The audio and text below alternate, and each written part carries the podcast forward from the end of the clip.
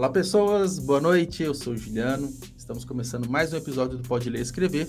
E na noite de hoje eu tenho aqui comigo o Pedro, que tem um Instagram bem legal, que eu conheci o Pedro Literário. Eu consumi bastante conteúdo, mas a gente não vai falar só da produção de conteúdo em si. Vamos falar sobre a profissão dele, jornalista, vamos falar das preferências de leitura, novelas também. Quando a gente estava ali na pauta, foi um assunto que me interessou bastante do livro dele também, enfim, vamos falar de muita coisa. E o Pedro, aqui nos bastidores, falou que gosta de falar bastante. E eu sou um cara que adoro escutar, então certamente vai ser um papo bem legal. Pedro, como você tá? Boa noite e obrigado por ter aceitado participar aqui comigo.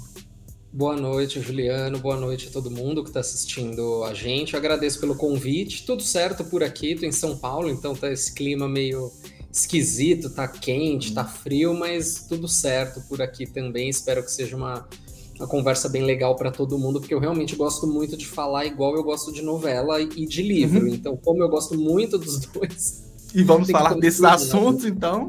Exato. Tá ah, que bom. E eu tô aqui em Belo Horizonte e também é um clima esquisito, porque nas últimas noites choveu, mas de dia aquele calor, aí depois chove, aquela confusão toda, né? Enfim, o clima tá cada vez mais estranho, né? Então. Mas, bom, antes da gente partir para a primeira pergunta, é, queria falar um pouco do nosso patrocinador, que é o Clube de Autores, inclusive está aqui na tela para quem está nos assistindo, o QR Code para entender melhor da nossa parceria. E, brevemente falando, o Clube de Autores, né, é a maior comunidade de autores independentes do Brasil, tem mais de 75 mil livros publicados e é uma alternativa para os escritores independentes, assim como eu, assim como é o Pedro e uma galera aqui que nos acompanha, que é ter o livro físico, impresso, em mãos, aquele sonho né, da, do, do livro mesmo assim em mãos e também se quiser publicar digital, tem lá. A plataforma tem sido atualizada com frequência, tem sido bem legal a experiência com o clube, tá?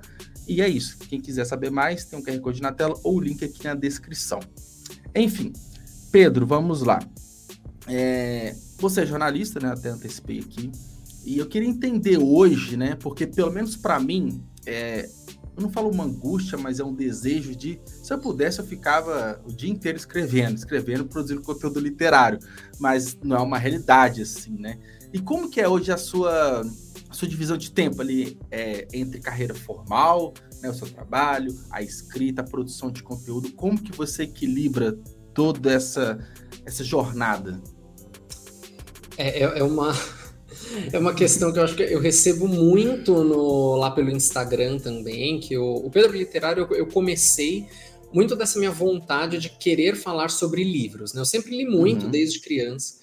Então, só que também eu, eu, sou assim como você. Acho que se eu pudesse, eu passaria o dia inteiro só uhum. lendo, produzindo conteúdo de livros e, e, vivendo disso, mas não é o caso, não é o caso assim, acho que como a maioria dos autores, né? Até historicamente, uhum. se a gente for pesquisar isso, a maioria dos grandes escritores brasileiros não viviam da escrita. Machado de Assis é um exemplo disso, né? Ele trabalhava, Sim. era um funcionário público, escrevia para jornais também e era um escritor. Então, eu essa questão de conciliar o trabalho formal com o trabalho literário, por assim dizer, eu gosto de eu gosto de deixar bem claro que é um trabalho também, uhum. porque eu, principalmente no, no momento que a gente vive, eu acho que é importante a gente delimitar a, a arte, o trabalho artístico e o trabalho acadêmico como um trabalho, um trabalho formal Sim. que necessita de remuneração, afinal as pessoas precisam sobreviver. Então, uhum. meu trabalho literário ele é conciliado é, no meu dia, normalmente após o meu trabalho formal. Então eu bato ponto fecho o notebook do trabalho, abro o meu uhum. notebook do trabalho do Pedro literário, né? E uhum. quando eu falo do Pedro literário, são dois, né? Então já são dois trabalhos, porque tem o Pedro literário, que é a página. Então ali eu tenho muito empenho e muito, muita esquentação de cabeça, assim, para pensar o que, que eu vou colocar.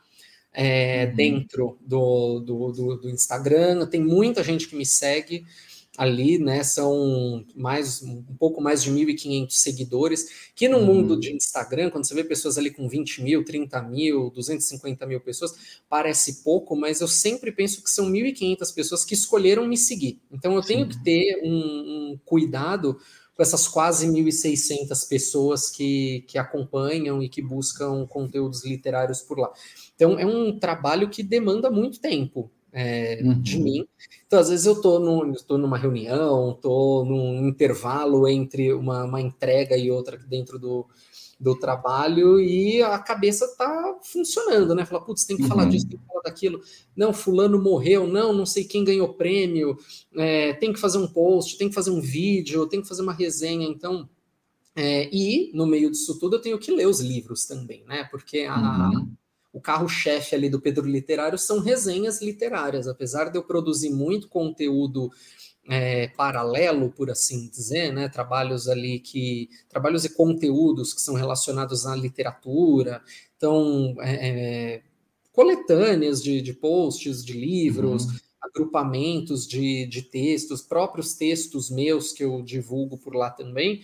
O carro-chefe da minha, da minha página são resenhas, então eu preciso ler os livros também. Uhum. E nem sempre eu estou com tempo para ler todos os livros que eu quero, porque isso eu acho que é um, é um problema de todo leitor, né? Ele sempre quer mais, ele sempre quer ler mais livros do que de fato ele consegue, o que eu acho que é saudável, né? Tem uma aqui, aqui no fundo vocês não estão vendo a minha biblioteca, vocês estão vendo a minha antibiblioteca, né? Pegando ali o, o termo que Humberto Eco sempre dizia, uhum. que assim, o desafio do, do leitor e do escritor é sempre ter mais livros não lidos do que lidos porque ele está uhum. sempre buscando mais, ele quer sempre um conteúdo a mais. Então, eu tenho aqui minha antibiblioteca também, nem sempre eu estou com tempo, é, ou com cabeça também, para ler tudo o que eu quero ler, o que eu preciso ler. Então, é muito, é muito sazonal isso, né? Tem vezes uhum. que eu uhum. leio cinco livros num mês, tem vezes que eu leio um livro num mês. Então, tudo isso influencia no no trabalho do Pedro literário e no trabalho do Pedro formal, né? Que uhum. tem um, um, número de identificação no trabalho, que bate ponto, que tem horário para entrar, às vezes não tem horário para sair.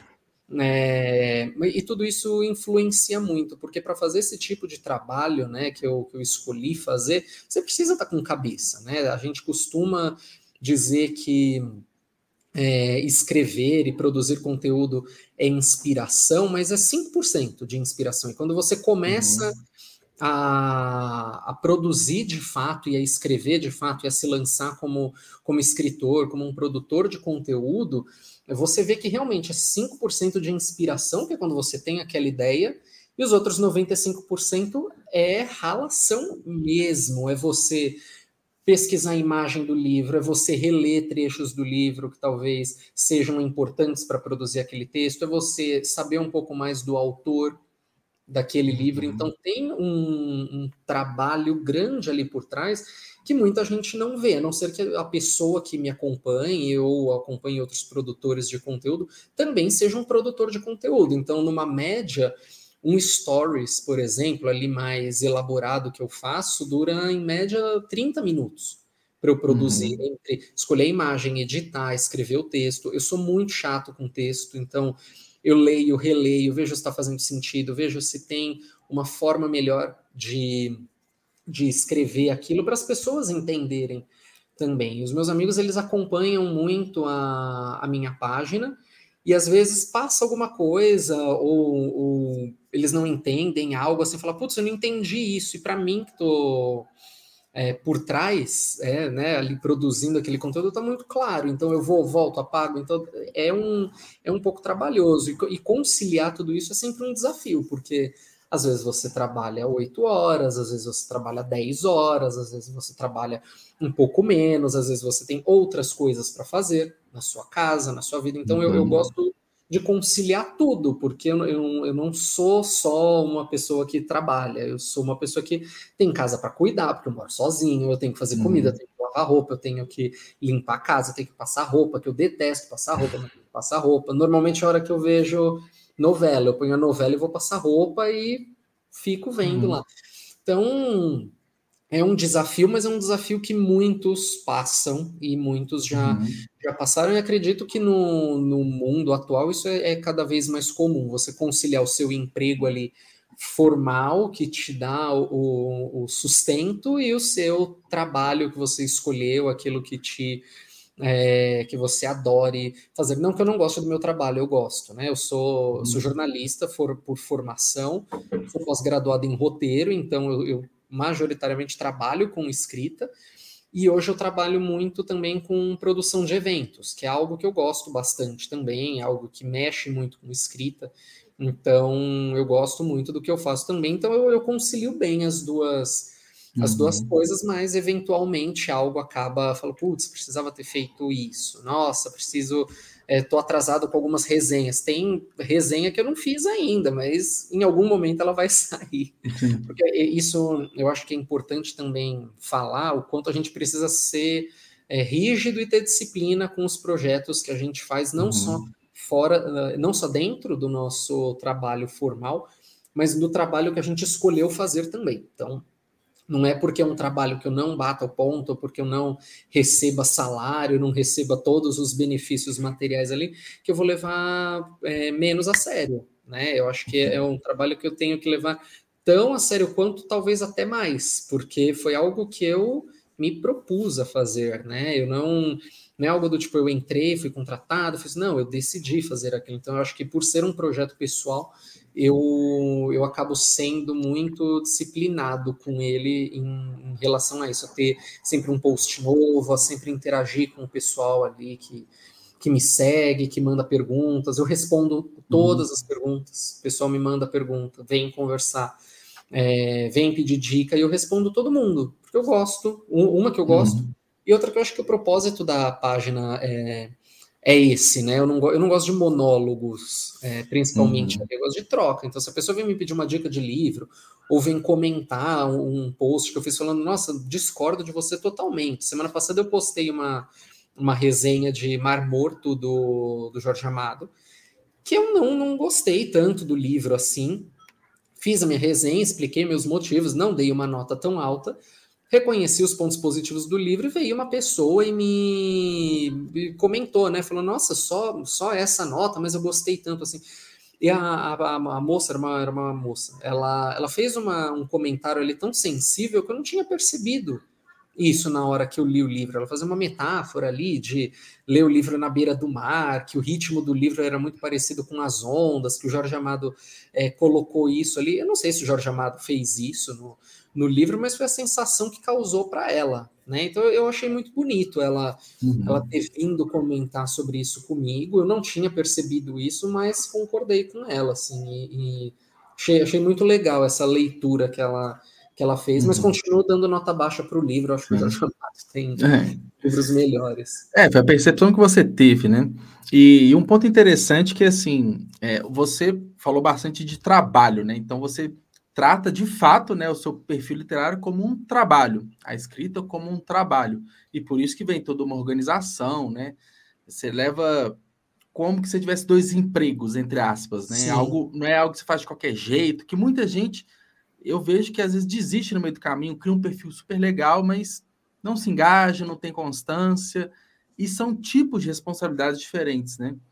Igual você disse, você não tem em número Sim. de seguidores, número muito alto, mas são 1.500 pessoas ali que você se sente na responsabilidade de entregar um bom conteúdo para as pessoas que te acompanham, que engajam com você.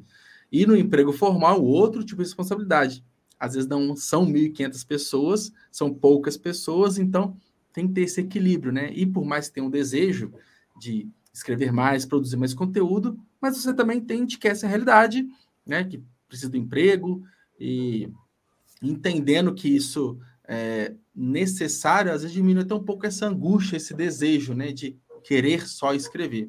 E é uma área muito próxima, né? Trabalha com roteiros, que é escrita, então não é 100% é, fora, digamos assim, né?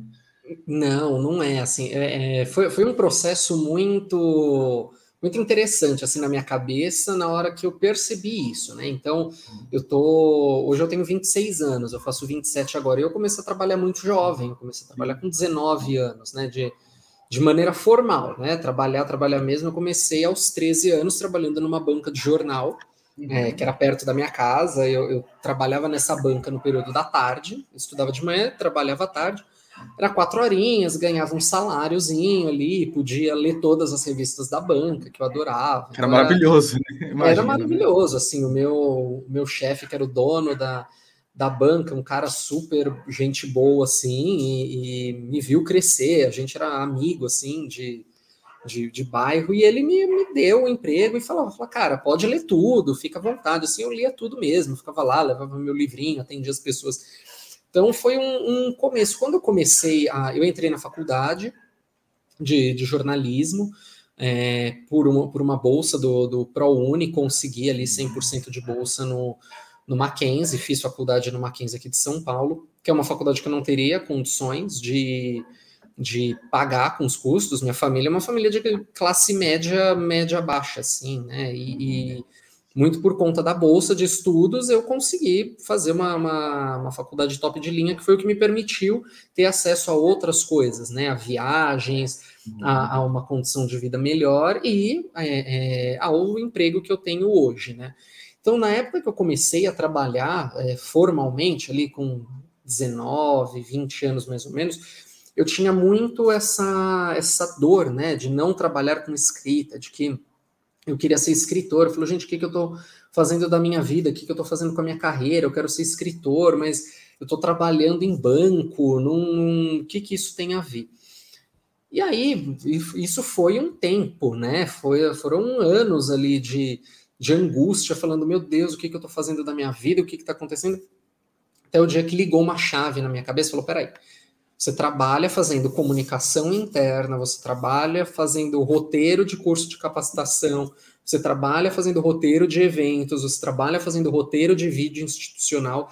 E aí virou uma chave na minha cabeça que eu me dei conta que eu era um escritor, eu só não estava escrevendo livros, mas eu era um escritor, né? E a gente, quando fala assim, uhum. o que, que você faz? Sou escritor.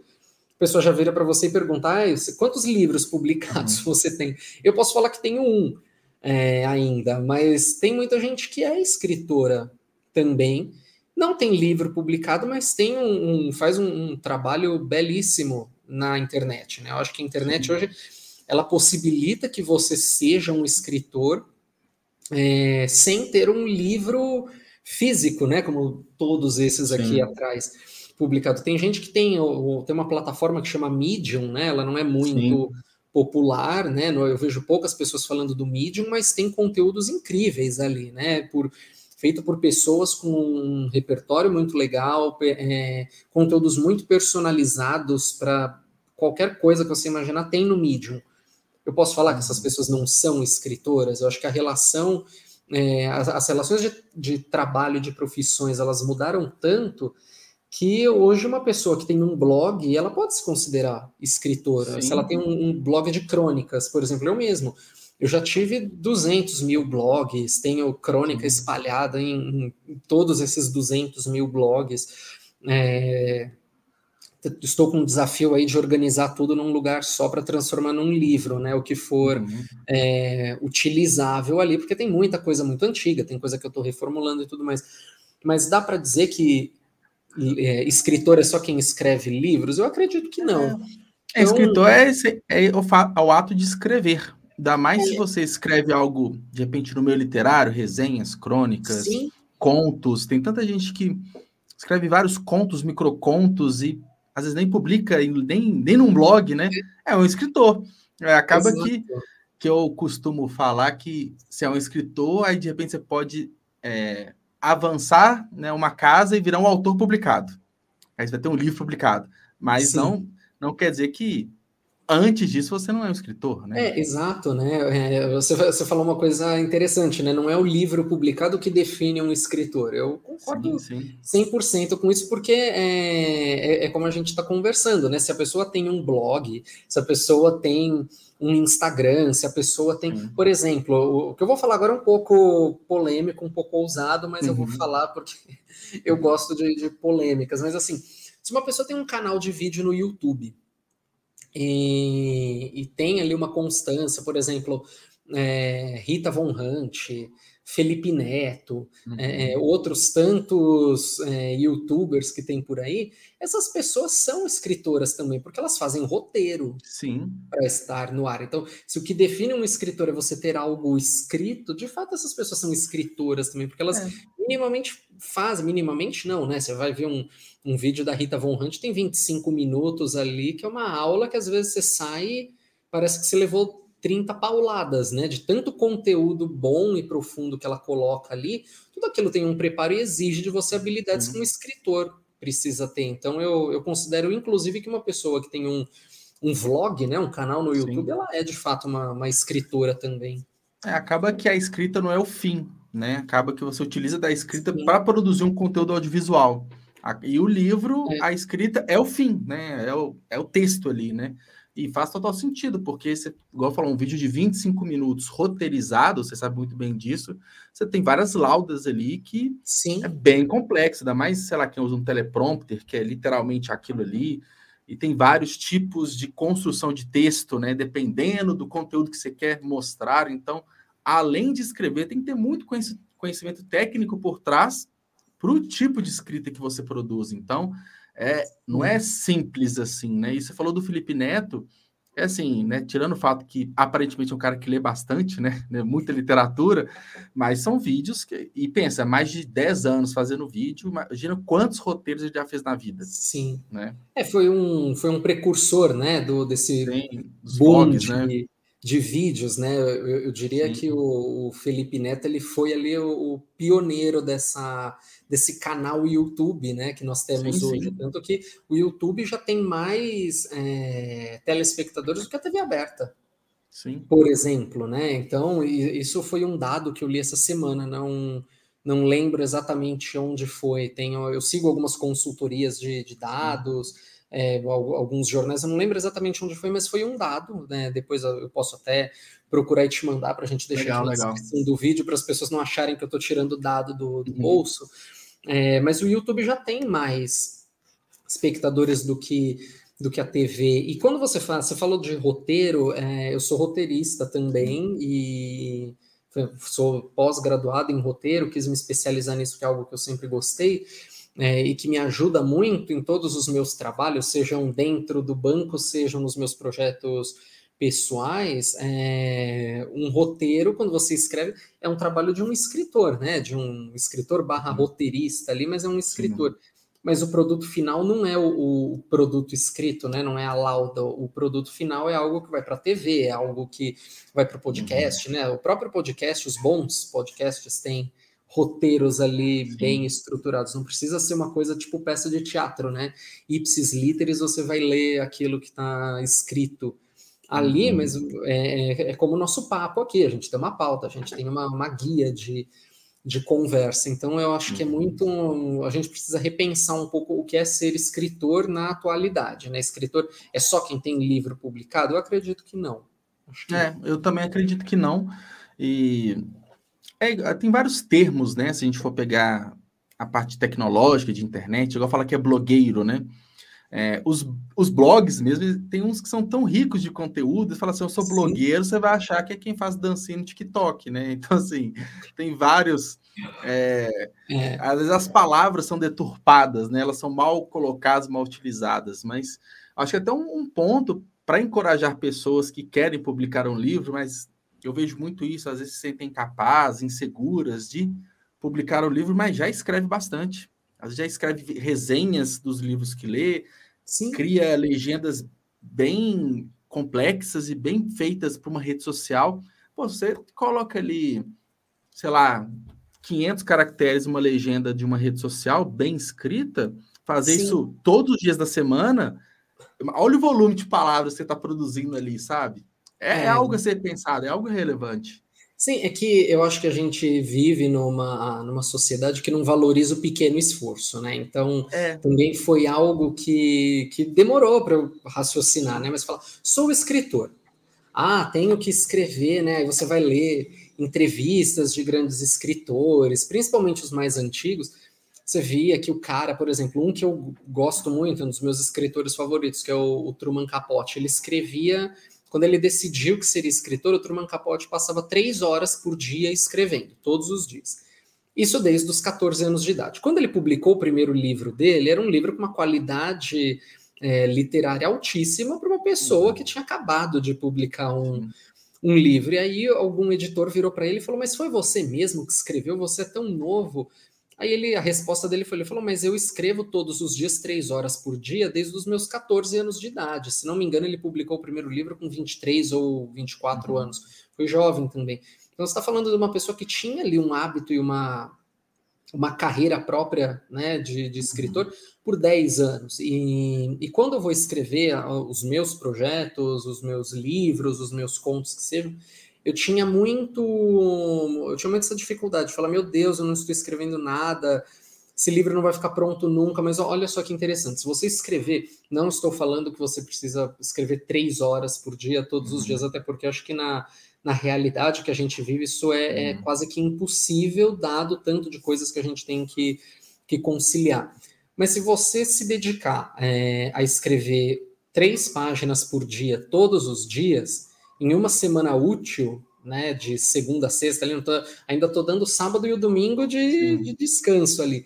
Você já uhum. tem 15 páginas em uma semana. Num mês de quatro semanas, você tem 60 páginas. Sim, sim. Considerando que hoje os livros, né, é, pelo menos o, o, os mais recentes, de autores mais novos, estão saindo com 200 páginas, 180 páginas, está falando ali de três meses, quatro meses, você tem uma primeira versão escrita do seu livro. Óbvio, né? Que depois de escrever, você tem todo o trabalho de reler, de editar, de ver se aquilo que você escreveu faz sentido, de reorganizar as informações, que é algo que eu considero que dá tanto trabalho ou até mais do que escrever. Escrever.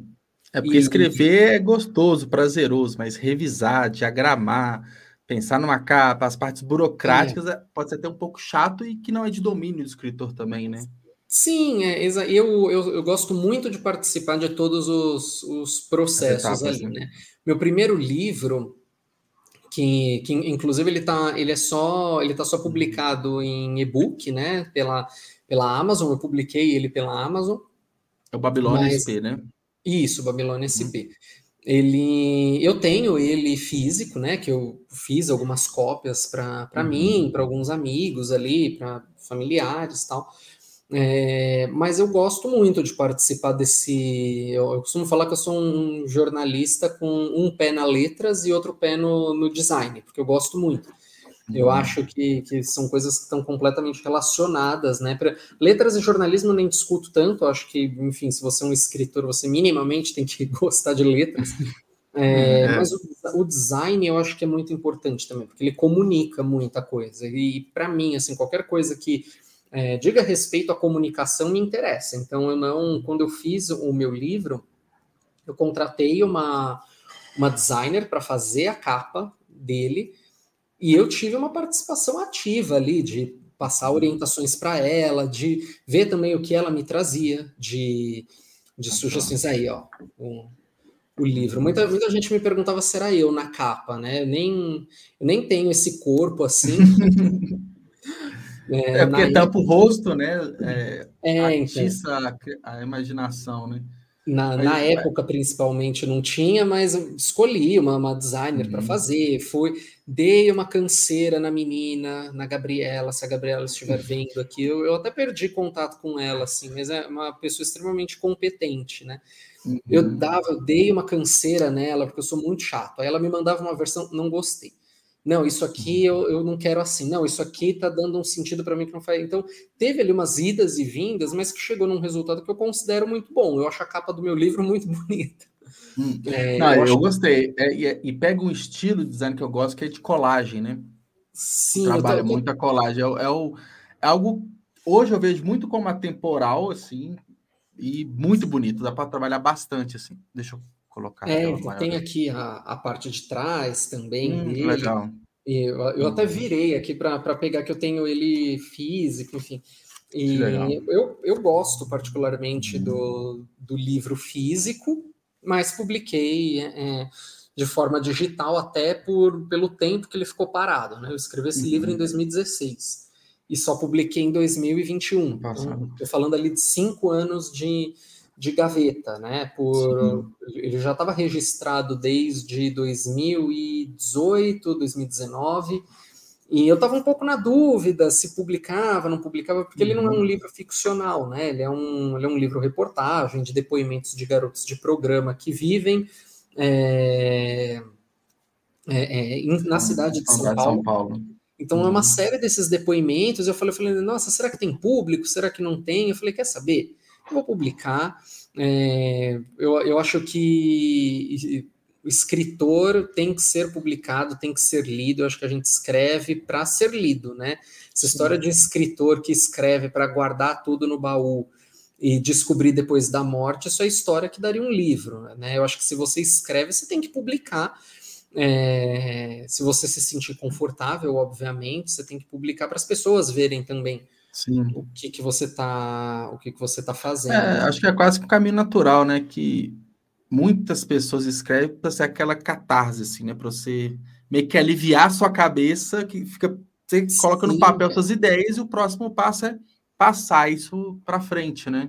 É, é, um pouco, é um pouco do meu método também, assim, uhum. dependendo da, do dia e da situação. E é, é, algo também, né? Voltando um pouco naquele tema da gente não valorizar o pequeno esforço, a gente também não valoriza as pequenas coisas, né? Então, assim, eu tenho eu sou o Zé do caderninho, eu tenho o caderninho de tudo. Eu tenho o caderninho que eu falo com a minha terapeuta, eu tenho o caderninho uhum. das coisas do trabalho formal, eu tenho o caderninho das minhas anotações dos meus livros, né, das minhas histórias, do, porque eu, eu prefiro escrever à mão. E Sim. Tenho o caderninho e tenho os diários também, né, que eu não, não são diários, que eu não escrevo todo dia, mas às vezes eu preciso, né, eu tô com muita coisa na cabeça, tô com muita ideia ali é, fervilhando, eu vou e escrevo. E recém eu estou fazendo ali uma, estou preparando um, um, livro meu agora de contos. E fui, fui ver o que eu já tinha, né? Porque eu, às vezes eu acho que a gente se, está muito bloqueado, né? Às vezes tem uma coisa assim do tipo, nossa, eu preciso publicar um livro até abril. Talvez você não precise, né? Então, é, ou talvez você precise, você não está com tanta ideia para. É difícil uhum. você criar uma história ali, a não ser que você já esteja com aquela coisa na cabeça há muito tempo Sim. e a, a, história já está madura para você. É, então você vai, sente, escreve. Mas eu, eu gosto muito de pegar esses meus diários, esses, essas minhas anotações, esses meus papeizinhos assim que eu vou espalhando pela, pela uhum. casa e rever. E é, é, um, é um exercício muito bom, porque você se redescobre, por um lado, Sim. e você vê coisas ali que você nem lembrava que você tinha escrito. E eu mesmo, que eu, eu tô nesse processo assim de, de revisão da minha própria bibliografia, assim, das coisas que eu já escrevi para mim, e tem coisas muito legais ali, tem tem muito, muita porcaria também, que você fala, nossa, mas eu escrevi uhum. isso. E tem muita coisa que são só pensamentos seus, são aforismos, são sonhos. Eu, eu tenho uma dificuldade enorme para lembrar sonho no, no dia seguinte, né? Dizem que todo mundo sonha e que no dia seguinte você pode ou não lembrar. Eu nunca lembro. Uhum. Mas quando eu lembro, eu escrevo, porque eu acho importante ver isso. E tenha sempre alguma coisa ali que eu penso e, e vira algo ali uhum. que eu gosto do, do resultado final. Então, esse meu livro que eu estou preparando agora, ele está indo muito, está bebendo muito nessa nessa fonte assim de coisas que eu já anotei, de ideias que eu rascunhei ali que ficaram paradas e que hoje com mais repertório, mais maturidade, Sim. mais ideias assim, eu, eu trabalho, porque tem muita coisa que você tem ideia com 23 anos, né? E você, quando fica um pouco mais velho, pensa já de uma outra maneira, sabe desenvolver, enfim. Então, eu acho que é importante a gente também lembrar dessas nossas pequenezas ali, sempre olhar o que você já produziu e, não invalidar isso, né? Porque senão também você está escrevendo para quê? Né? Que você é, tá e, colocando. E essas escritas antigas, vamos colocar assim, faz parte de você, né? Faz parte de um Pedro, no caso, que já foi. A gente Sim. pode até colocar uma, um, um a mais aí, que essa da pandemia a gente mudou muito, né? A gente com a gente mesmo, rotina, hábitos, vivências, relacionamentos. Então, isso você fala assim de três anos atrás, que a gente literalmente volta, dá para ver muita diferença. E deve ser bem curioso, né? Se revisitar escritas, né? Os rascunhos, alguns contos. Então, eu imagino que deve ter sido, está sendo né, uma experiência bem legal, meio que de autodescoberta muitas vezes, né? Meio de você Sim. se conhecer mais também, e pô, já tem muito conteúdo pronto, é mais fácil de um lado, porque tem todo o trabalho de organização, mas Sim. às vezes você tinha um livro pronto sem saber que você tinha um livro, porque estava espalhado, né? As é. escritas espalhadas. Ah, sem dúvida. E, e, e, às vezes assim a gente tem uma tem uma visão de que ah, é um escrito antigo, não serve mais para nada. Mentira, bobagem. É, ele pode não estar da maneira que você goste hoje, Sim. pode não estar com a qualidade que você queira que esteja, mas aí você pega isso e retrabalha e transforma numa coisa completamente nova, né? Sim. Então, é, eu acho que isso é muito, como eu, eu sempre tive, né, ali Vamos, sempre não, mas vamos colocar assim de uma maneira mais regular. Desde os 19 anos eu sempre tive esses cadernos de anotações pessoais minhas. Estou falando aí de quase 10 anos, né? De uhum. rascunhos e produções e escritas aleatórias que na hora que você pega pode não dar um livro, mas te aponta caminhos, né? Para isso é uma essa história de ter diário é uma dica que muitos escritores dão, né? Eu sempre eu sempre faço algum curso de escrita criativa, algum algum curso mais voltado assim para, né, sempre deixar a criatividade colorida na cabeça, porque senão a gente sempre a gente fica trabalhando, trabalhando, trabalhando ali no, no corporativo, você acaba ficando Sim. meio quadrado, né? Então eu acho importante né? também é, você se ingessa um pouco. Eu acho importante você pegar um martelinho e dar uma quebrada nesse gesso, até para até para te ajudar dentro do, uhum do trabalho corporativo, para você também oxigenar as coisas lá dentro, levar novos jeitos uhum. de, de fazer as coisas que já são feitas, né? Então eu, eu acho importante. E, e é engraçado porque em quase todos esses cursos que eu fiz, é, ou com escritores de livros, ou com escritores de novelas, ou com escritores de teatro, é meio que unânime, assim, todos eles falam, escrevam diários, tenham um caderninho de anotações uhum. Para colocar coisas aleatórias que vocês estão pensando, ou uma ideia, alguma coisa assim, anotem tudo. Eu tenho os uhum. caderninhos físicos, né, é, não é sempre que eu tô com eles, mas você tem bloco de notas no celular, o meu uhum. Keynote aqui do, do Google, né, não é nem o Keynote, é o Google Keep, meu Google Keep é uma cesta de coisas, tem lista de mercado até, enfim, começo de livro que eu achei que ia ser um conto, acabou virando um livro e tem, tem tudo ali. Uhum. É interessante até isso, né, do, do Google Keep.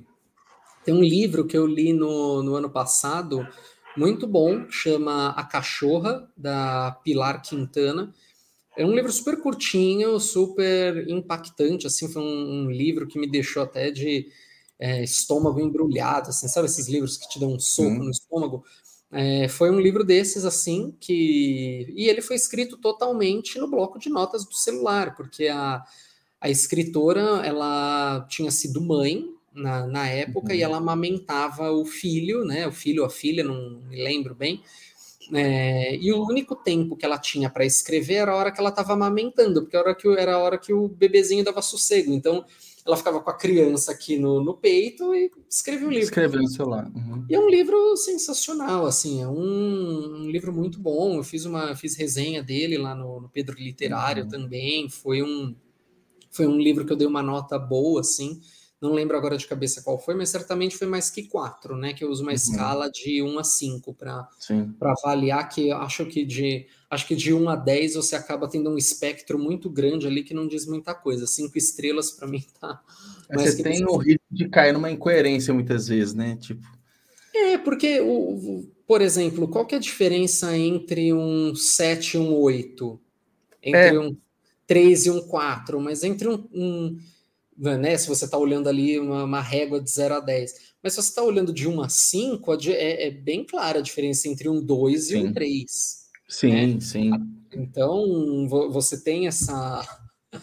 Eu, eu não gosto, eu sei que tem outros resenhistas, outros críticos que usam o, o 1 a 10, mas eu não curto 1 a 10, não. Eu acho que é meio é, da, da, das resenhas que eu faço, eu nem costumo dar nota, porque justamente porque eu sei que em algum momento eu vou ser incoerente no seguinte sentido. Ah, tem um livro hoje que eu gosto bastante. Pô, vou dar 4, 4,5.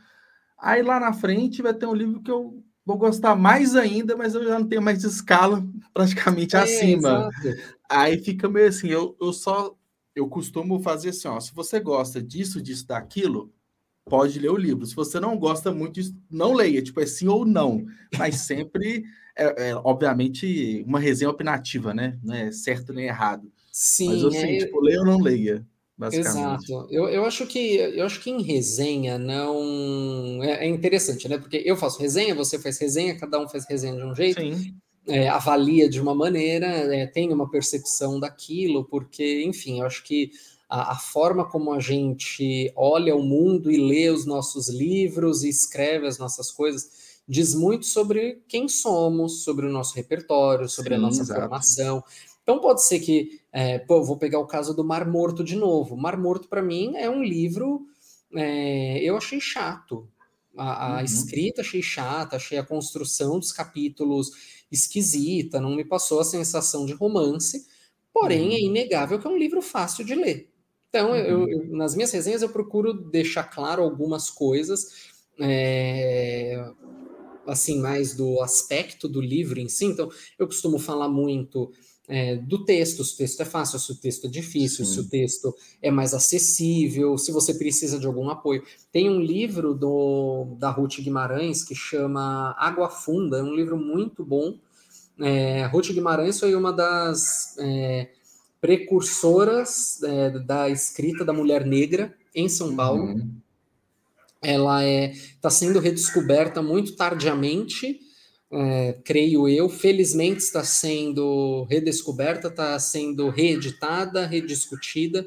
Ela está diretamente ligada ao movimento modernista, que a gente está comemorando esse ano, né? 100 anos da Semana de sim, Arte Moderna, sim. especificamente nessa semana. E Ruth Guimarães foi uma discípula do Mário de Andrade, né?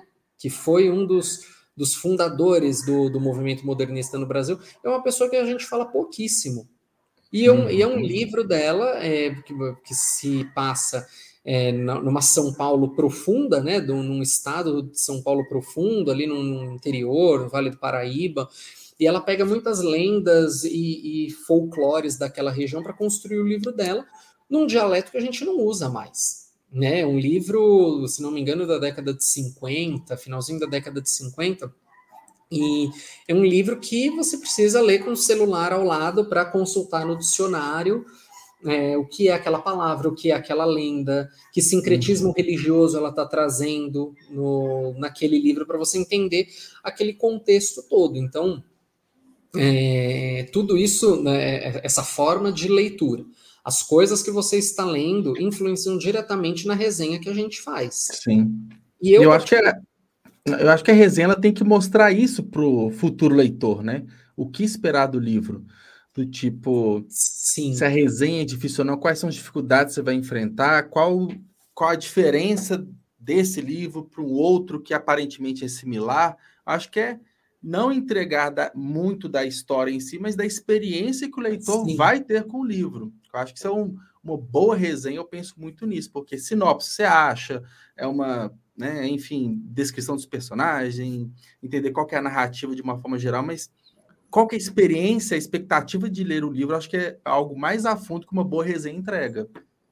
Sim, é, é, é, é, como a gente disse, né? Resenha, eu pelo menos penso como você, de que não tem essa coisa de certo e errado, né? Então Sim. eu acho que é muito importante, pelo menos quando eu escrevo uma resenha, é, dar esse panorama do que, que o leitor vai encontrar ali, porque eu, eu acho muito pobre quando você faz uma resenha e fala, ah, é a história de pescadores na beira do cais que o autor faz uhum. uma denúncia. Isso é muito simples. Você dá um Google, você pega a sinopse na uhum. Amazon, você pega a sinopse no site de qualquer livraria, no site da própria editora. Eu acho que a história, né? Você fazer ali uma, uma introdução da história é muito básico. Eu acho que é importante você colocar essa introdução da história para a pessoa saber do que se trata, porque às vezes a pessoa não Sim. sabe, e se ela já está na sua página, eu acho que o mínimo que você pode fazer por ela é. E às vezes ela só quer isso também, né? Às vezes também ela só quer é. isso. Mas eu acho que também a gente precisa colocar é, que sensação, e aí acaba entrando muito num campo pessoal da, da escrita e da resenha, né? Que sensação aquele livro te causou. por que, que você achou aquele livro bom, por que, que você está recomendando, ou porque você não gostou daquele livro e você deu uma nota ruim. Porque eu nunca vou recomendar para um seguidor do Pedro Literário que ele não leia um livro. Eu nunca vou fazer isso. Se eu fizer, pode brigar é, comigo. Se você, se você posta, é porque tem algum motivo é, para a pessoa ler, né? É, exato. E assim, em primeiro lugar, se eu postei é porque eu li. Né? Então eu não tenho direito de virar para a pessoa e falar, olha, não leia. Mas o meu papel como crítico literário é falar: olha, eu não gostei do livro por conta desses fatores. E aí, é, nesse momento, é onde eu costumo amarrar com um pouco de teoria, com um pouco de fundo histórico, né? Eu gosto muito de ler sobre crítica literária, sobre é, resenhas, sobre, enfim, sobre essa atividade mais, mais técnica. Só que eu também não quero fazer uma crítica acadêmica, Uhum. Por dois motivos. Em primeiro lugar, eu não estou na academia, eu estou no Instagram. Eu Sim. tenho uma limitação de 2.200 é, letras com espaço para fazer uma resenha, que é a, o uhum. tamanho da legenda do, do Instagram. Que 2.200 caracteres é bastante, é pouco e muito ao mesmo tempo. É. Porque você tem pouco, às vezes é uma história tão empolgante, tão cheia de meandros, que você quer fazer uma análise mais aprofundada, o Instagram não te permite. Aí você pode fazer no Medium, coloca o link, redireciona para lá, maravilha. É, para um blog Isso, é pouco, é. mas numa rede social é muito. Esse... Exato, né? E o segundo ponto é que eu acho que o Instagram não é lugar para isso. Eu acho que é. É, hoje a gente vive numa sociedade apressada, as pessoas elas é querem imediatista, coisa... né? Imediatista, tanto que TikTok tá aí bombando com um ah. vídeo de 10 segundos com as pessoas indicando 20 livros. Faz assim. É, né? só aponta e, e nem, nem abre a boca, né? E acabou. Hoje eu fiz um ali, me meti um pouco ali no mundo do, dos Reels, indiquei alguns livros, mas são livros que eu já li, livros que eu conheço, Sim. livros que.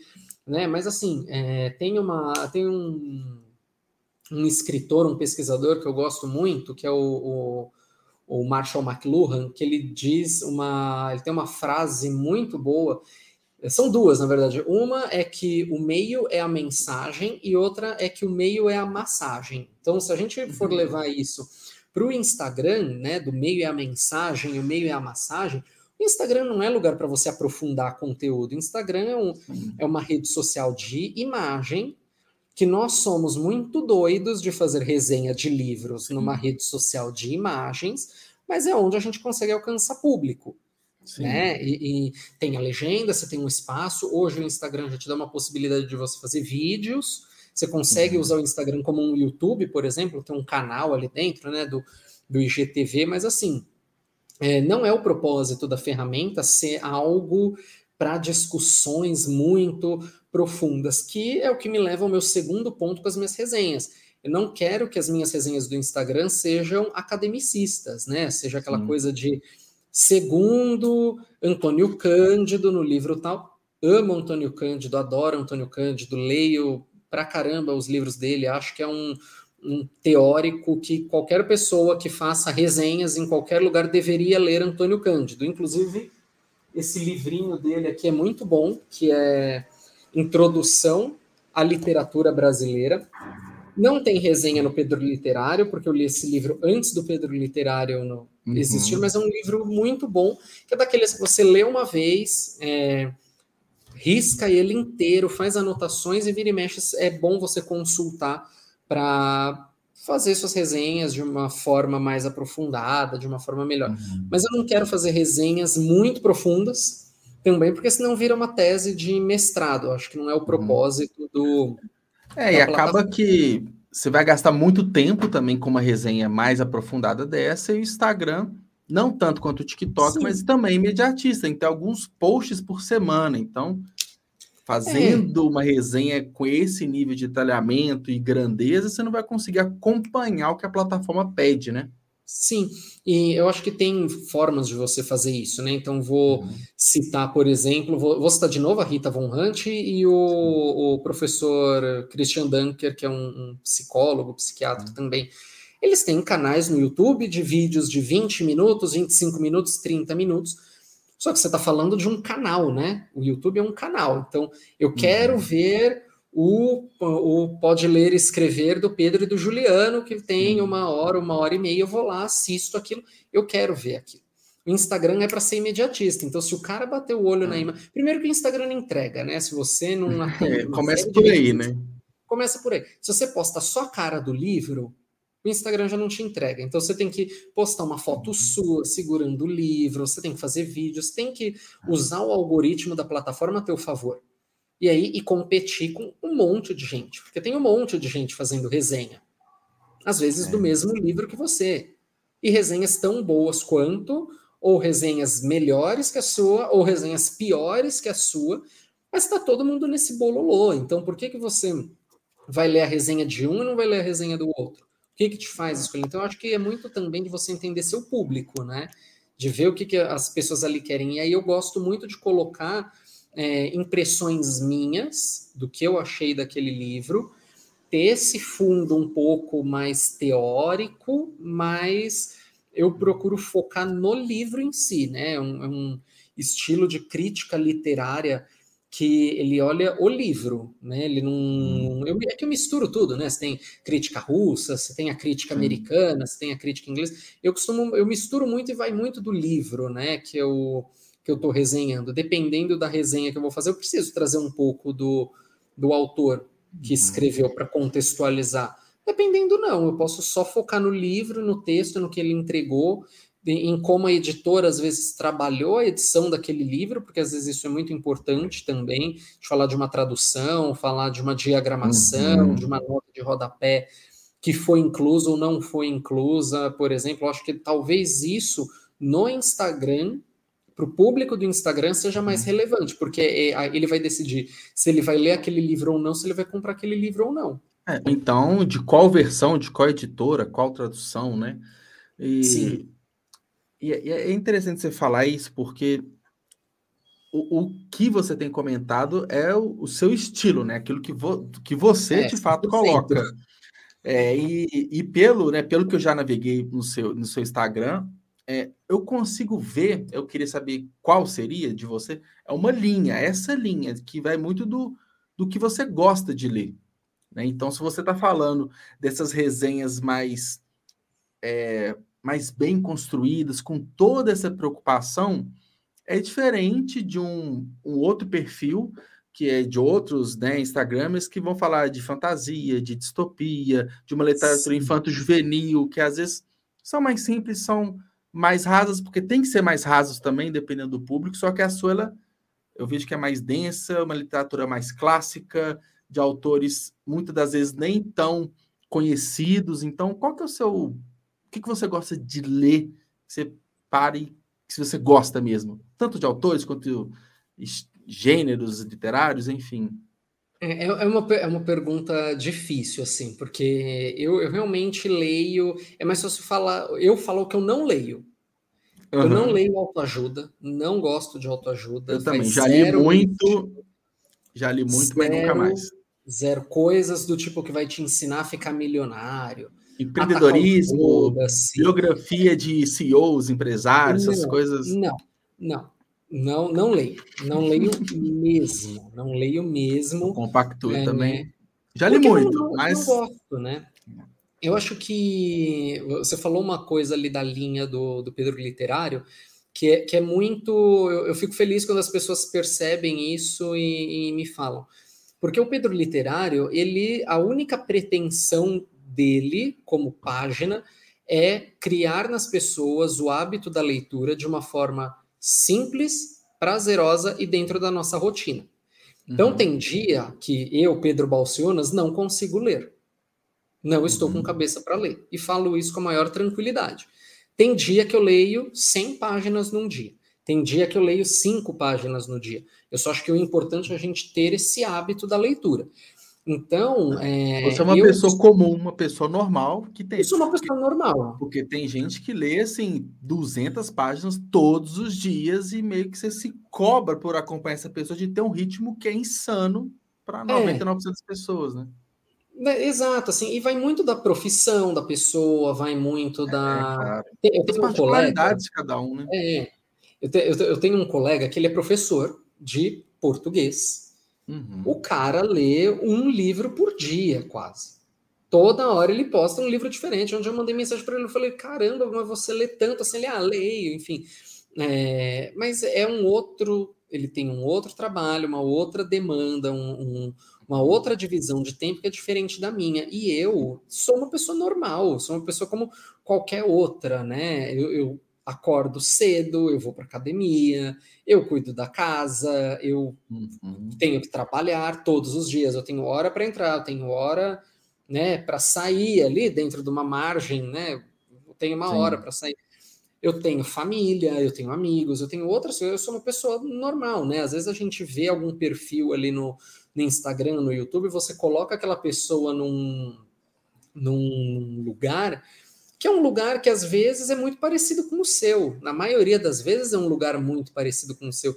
Imagina, uma vez eu conheci um. Eu fiz um curso de, de roteiro, conheci um rapaz no, no curso, descobri que o rapaz era meu vizinho, que a gente fazia academia no mesmo lugar, e, enfim.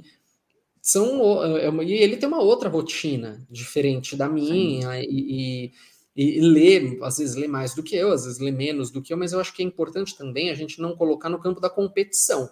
Não é para ser uma competição de leitura. Uhum, né? é, eu, eu, acho que aí deixa de ser algo saudável e deixa é. de ser algo prazeroso. O, o único ponto é ter esse hábito, porque ler de uma forma constante, se é cinco minutos por dia, se é duas, três horas, Sim. traz vários benefícios, né?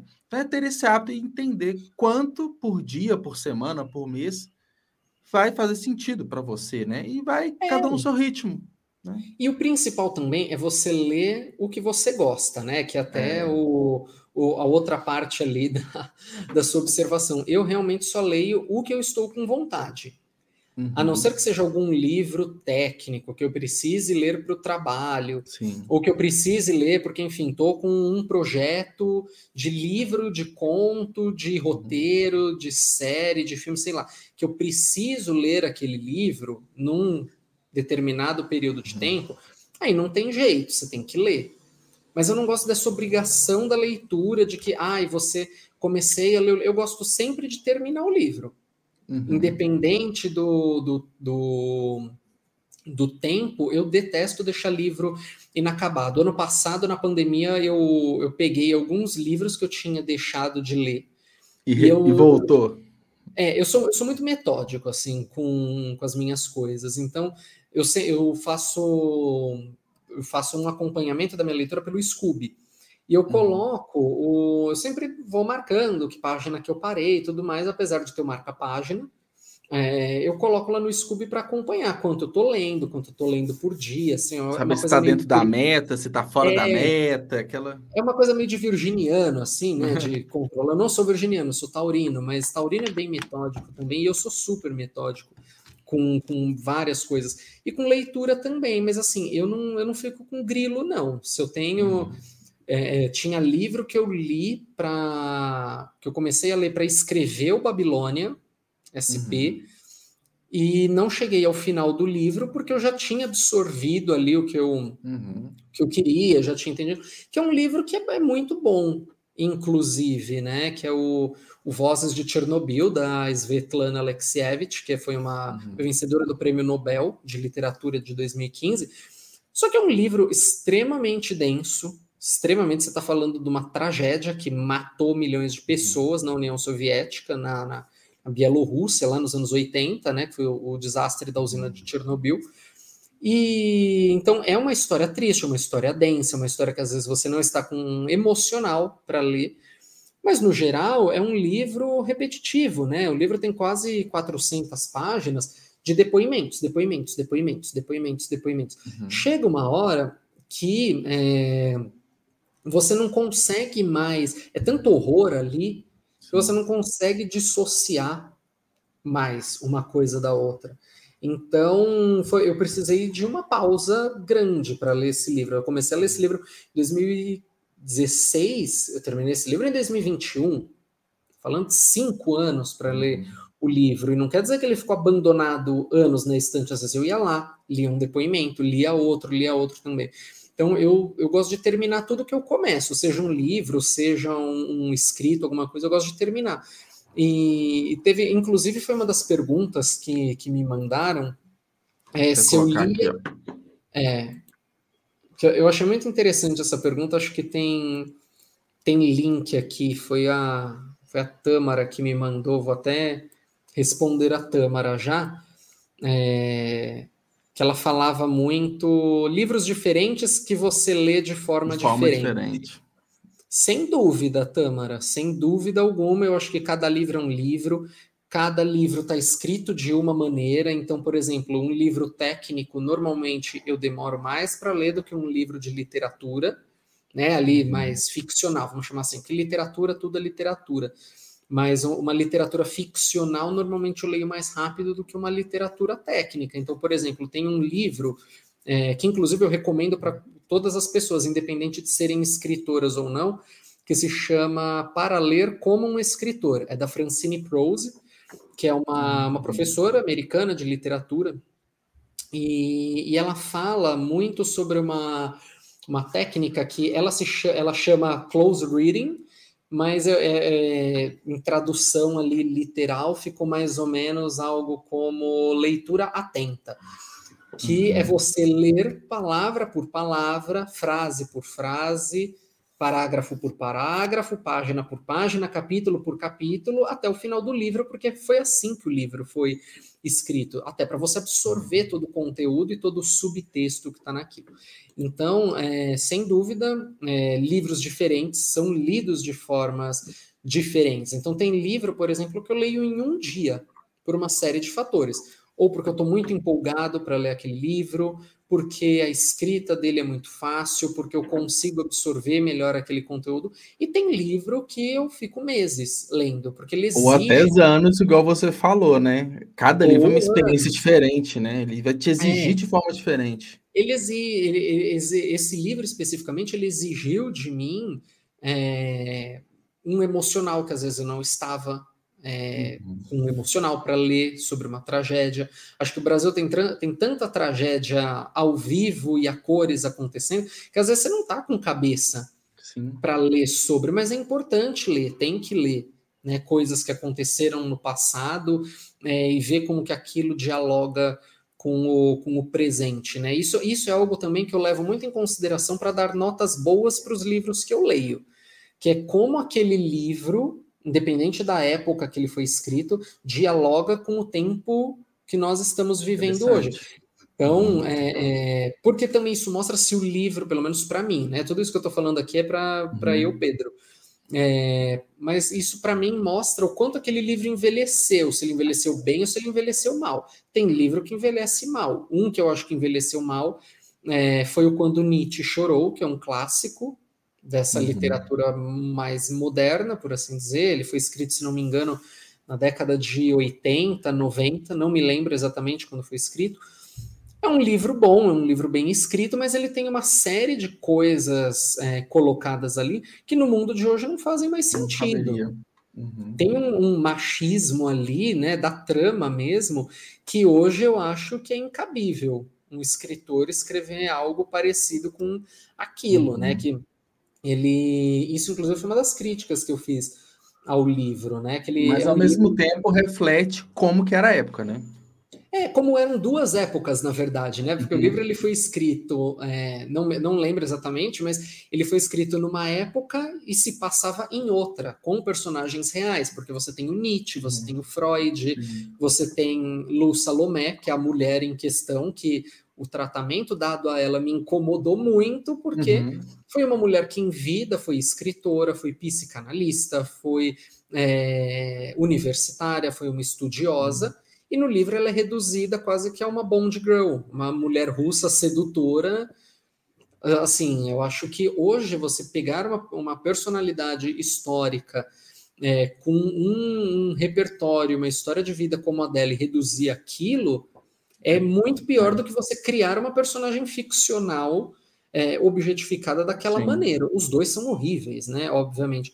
Então, é, voltando, né, à sua pergunta ali inicial, eu só leio o que eu gosto. Eu não, uhum. comigo não tem essa de Ai, lê tal coisa porque fulano disse que é bom.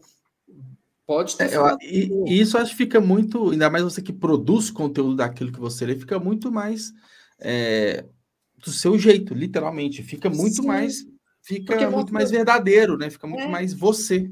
Exato, porque também tem uma questão ali que é, é o seguinte: recomendação é muito importante. É, muitos Sim. dos livros que eu leio são recomendações de amigos, de páginas que eu confio, uhum. de escritores, de revistas literárias que eu, que eu compro. Mas é, eu preciso ter alguma conexão com aquela história.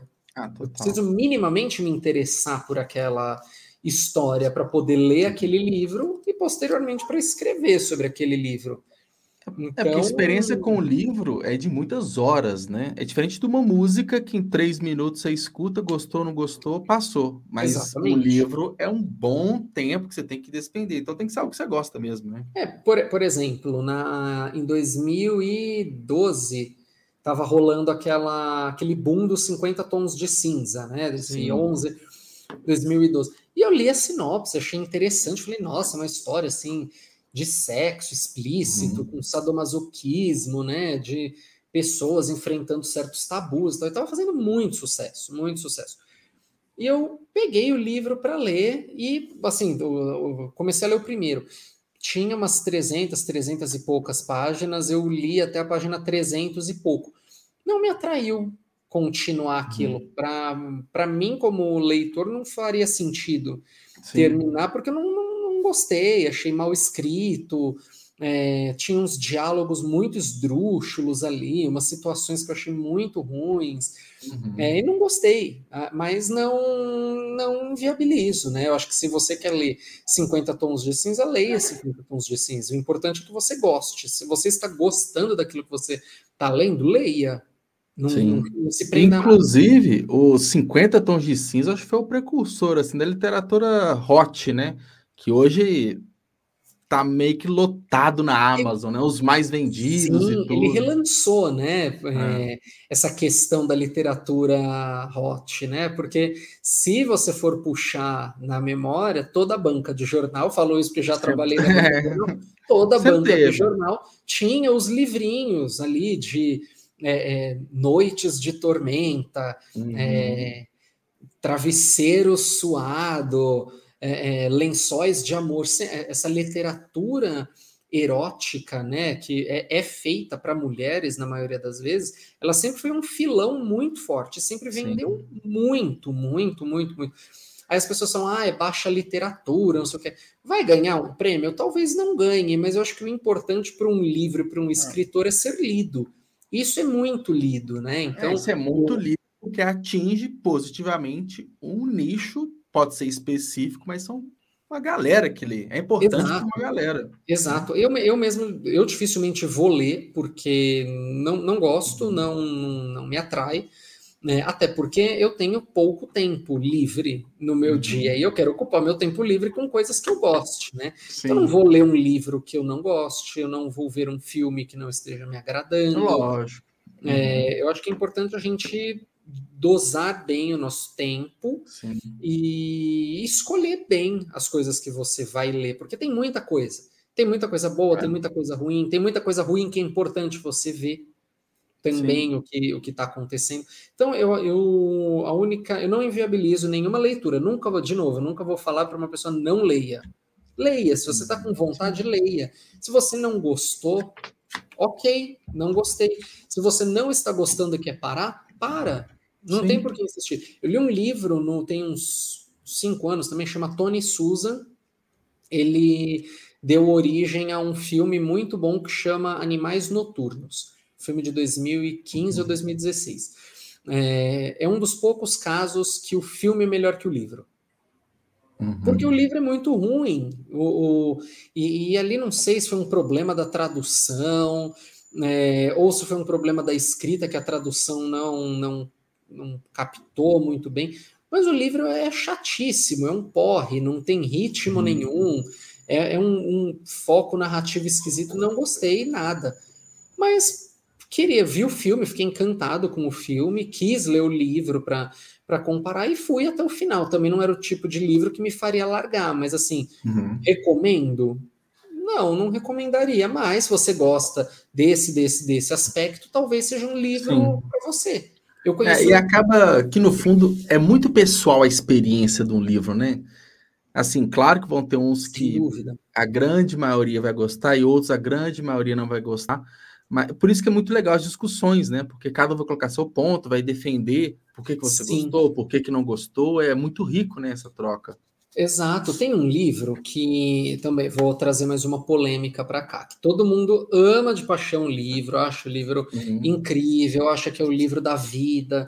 É, conheço pessoas que leem esse livro uma vez por ano, todos os anos, mas que eu li. É um livro muito bom, mas eu não consegui me conectar com aquilo e não, não acho ele. É, tudo isso que as pessoas dizem que é os 100 anos de solidão. Uhum. As pessoas colocam é, um, um incenso ali em torno de 100 anos de solidão. É um misticismo muito em cima do Gabriel Tem... também. Eu acho que cria-se toda uma mística, até para uma nova geração que chega e enxerga, né, como o máximo ali, né? Às vezes... É, é, é, um, é um livro bom, sim, é um livro muito bom né? Tecnicamente falando, é um livro muito bom, tem uma narrativa muito boa. É, eu, é, foi, eu terminei de ler esse livro, se não me engano, foi ano passado. Foi ano passado, acho, ano passado ou retrasado.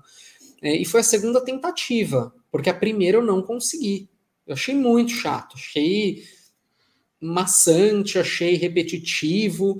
É, não, não repetitivo intencional que o Gabriel Garcia Marques coloca hum. no livro, né? Que é, ele faz essa essa construção para a história ser repetitiva, porque ele quer criar uma alegoria de repetição dentro do livro. Eu estou falando uhum. do livro mesmo. Eu achei o livro em si repetitivo, achei que ele repete muita palavra, achei que ele repete muita frase. Mas eu vou falar para uma pessoa não ler? Jamais. Pelo contrário, eu recomendo que leiam. 100 anos de solidão, apesar. Até para ter a própria experiência. Você fala isso, a pessoa fala, será que eu terei? Ela já fica mais ou menos preparada Exato. de uma visão que você teve. Às vezes nem vai com tanta expectativa, né? É, é, um, é um livro ruim de forma alguma, é um livro muito bom. Eu, eu, Pedro, só não me conectei como outras pessoas se conectaram. Sim. Já fui chamado de tudo quanto é nome quando disse isso. É, ah, não, você não entendeu o livro. É, é, tem uma frase do Nelson Rodrigues que eu amo, que fala que toda unanimidade é burra. E eu concordo sim, com sim. ele em certo nível, porque eu acho que às vezes as pessoas elas perdem um pouco o senso crítico só para gostarem daquilo que todo mundo está gostando. Não é o caso de 100 Anos de Solidão. Repito, é um livro muito bom. Eu só não me conectei com aquilo que estava escrito. E, e, eu acho que ele poderia. Eu acho, sim, que o livro poderia é, ter tido 100 páginas a menos. 150 uhum. páginas a menos. Mas, de novo, é, a, é o olhar de um leitor em 2021, 2022, para um livro que foi escrito há muito tempo, né? E, então, assim, era um outro momento. De novo, hoje os livros que estão indo para as editoras, eles não estão vindo com muito mais que 200 páginas, né? Para você acho ter um esse livro... imediatismo que a gente falou, né? É.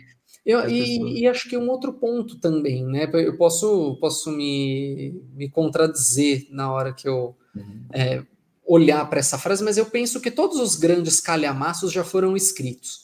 Nunca mais você vai ter um, um Irmãos Karamazov, nunca mais você vai ter um uhum. Grande Sertão Veredas, nunca mais você vai ter é, um defeito de cor da Ana Miranda. Porque são grandes livros, né? São não só no tamanho deles, mas no que aquela obra se propôs é, uhum. a fazer. Então, você pega os Irmãos Karamazov, que tem mais de mil páginas, Hoje eu acho que é, é, é algo inimaginável você escrever um livro de mil páginas e você ler um livro de, de mil páginas, a não ser que sejam uhum. coisas muito específicas. Por exemplo, os Diários da Presidência do Fernando Henrique Cardoso. São cinco volumes, cada um com mais de mil páginas, mas aí você está falando de memórias de um chefe de Estado durante oito anos de governo. É, e são casos muito pontuais também, né? Exato. Então, né?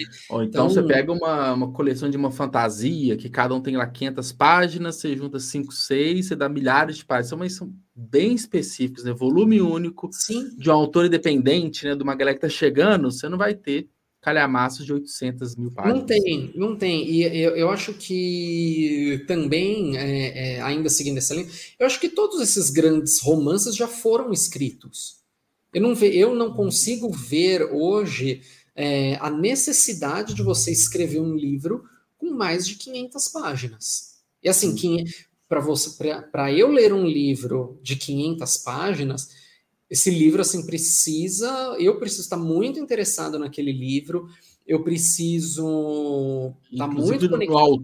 No, no autor tem que estar no momento de tipo fora da sua rotina também, para você Exato. despender tempo para um livro tão grande assim. E de, a gente tem um, um aspecto tecnológico também, né? Porque a gente tem, vamos supor, eu fico com a Amazon aberto direto, por exemplo, o seu livro, né, que eu ainda não li, Babilônia SP, eu coloquei na minha listinha que depois, uma vez por semana, ou eu pego no Limited, eu vou comprando livro de todo mundo, livros pequenos, você lê rápido, você quer isso, você quer conhecer. Hoje tem muito mais gente publicada, tem muito mais livro no mercado, então... Perfeito. É, é meio que te força é, a ler mais, no seguinte, pô, tem um conto de 15 páginas, de um de 30, um de 60, é. um de 100, 150, e é mais eu vejo mais interessante consumir 800 páginas de seis livros, de seis histórias, de seis autores, que de repente um. Acho que é muito comportamento mesmo, né, do, do leitor, do, da nossa rotina de uma forma geral, que nos leva a estar tá sempre em movimento. Isso acho que Sim. cai para a literatura, né? É, sem dúvida, né? Por, por, exemplo, assim, hoje, eu, eu pelo menos não vi, deve ter, mas no, eu, não, eu nunca mais vi é, autores novos publicando livros com mais de 300 páginas. É. Não vejo mais. Então, se eu for ler um livro com mais de 300 páginas, 400 páginas, provavelmente vai ser um autor já consagrado, um autor, hum. talvez seja a obra-prima daquele autor. Então, vou até pegar o caso dos irmãos Karamazov, né? Você está falando ali de um grande romance da literatura, hum. né? Então, esse é meio que uma leitura ali que a maioria das pessoas faz, né? É um livro que está aí há, há, mais de 100 anos, né? Sendo uhum. publicado e republicado e retraduzido e reinterpretado.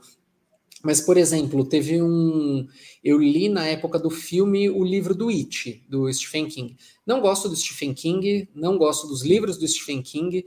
É... Acho os livros dele muito chatos, muito rasos. É, acho mal escrito pra caramba. Sei que vou ser criticado aqui de novo, mas paciência, opinião é minha. É, a opinião é sua, não tem discussão. Tenho né? fundamentos né? para isso, não gosto. É, acho, acho que ele faz uma literatura muito fast food, assim, muito para você consumir rapidinho. Mas li o, o It na época do filme, vi o filme e gostei muito do filme. Isso agora, 2017, né? Recente. É, né? 2017, acho isso. Acho por aí. Teve, teve acho que uma primeira, a primeira parte, acho que foi 2015. 15 e 2017, foi parte 1 é. parte 2, é. E, gost, e, gostei muito da parte 1, fiquei empolgadíssimo para ler o livro, saí do cinema, fui e comprei o livro, assim, na, na livraria, hum. comprei. Comecei a ler, e é um livro de mais de mil páginas que eu li super rápido, numa letra pequena, assim, e é uma leitura que flui muito, né? É um, eu falei, gente, eu, eu estou comprando um livro de um escritor que eu não gosto. De 1.200 páginas, de 1.200 páginas, porque eu já li muita coisa do Stephen King. Já li o Iluminado, também é um outro Sim. caso que eu acho o filme infinitamente superior ao livro. Agora eu sei que eu vou ser linchado na rua, mas ok. É, vou, meus seguidores aqui. Não, mas, por exemplo, o Iluminado foi um dos primeiros livros do Stephen King que eu peguei para ler, abandonei que eu achei chato. Assim, é, quem tem que. Acho que Stephen King tem que gostar do estilo dele. Sim. Tem que gostar da forma que ele escreve. Porque para um leitor que, tipo, ah, você pode ler suspense, né? Uma, uma ficção, mas acho que Stephen King ele tem um, um bloquinho à parte, sem gostar muito dele. Sim, Porque sim. a construção, na minha visão, a construção de personagens é muito longa, é muito que chega até a ser desnecessário. Então, chega no meio do livro, não aconteceu nada. E ali 400 páginas e é. se afasta muito. It, né? Eu li o It, li as 1.200 páginas do It, gostei do livro, não vou falar que não gostei, mas eu não vejo necessidade de ser um livro de 1.200 páginas. Eu acho que se ele tivesse feito um livro de 500 páginas, já seria longo. Porque é Ou então, é, ele, ele, é muito bem divididinho, né? Em capítulos, em partes. Sim. Então, de repente, você pega aquela parte, sei lá, parte 2 com 10 capítulos, seria um volume, seria uma leitura bem mais curta e ela se fecha ali. É meio que você pega, sei lá, cinco livros e colocou num calhamaço só. Ele é bem divididinho, assim, então acho que realmente poderia ser dividido, Sim. né? De repente até atrairia mais pessoas. É, e, e, eu gostei, né? Eu gostei do livro. Acho que ele poderia ser menor, mas gostei. Que, que é, é outra coisa que eu acho importante também. Eu gostei do filme, né? No, uhum. Normalmente eu vejo os filmes e se eu sei que tem um livro, eu gosto de ler o livro depois. É, geralmente é uma experiência diferente, né? É uma experiência geralmente melhor e diferente. Vai ter outros elementos, outros personagens. É, então meio não, não estraga, né? Acho que complementa. Não sei se melhor, na maioria das vezes é melhor. Na maioria das vezes eu gosto é, mais do livro. No fundo, complementa. Eu vejo muito mais assim, é, é, o livro ou série complementa o livro. Eu costumo é que, ter isso.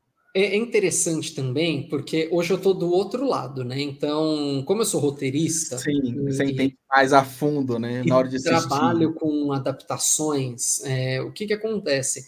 Você entende que são meios completamente diferentes. Um uhum. livro você tem uma série de possibilidades, na TV, no cinema, você tem uma outra série de possibilidades, e quando você pega uma coisa de um formato e coloca para outro, tem coisas que invariavelmente você vai ter que mudar. Sim. Então tem esse desafio também. Acho que é, hoje, com, com essa experiência de roteirista, eu consigo analisar melhor os filmes que foram adaptados e os livros que serviram de base. Por exemplo, então um, um caso que eu adoro né, falar é o do Harry Potter. Né? São li todos, gosto muito de Harry Potter Sim. também.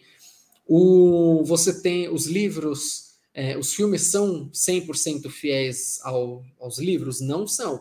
Mas aí você tem que analisar o filme do ponto de vista cinematográfico. Como o filme ele está funcionando, por exemplo, eu achei um crime o que fizeram com Harry Potter e o Enigma do Príncipe.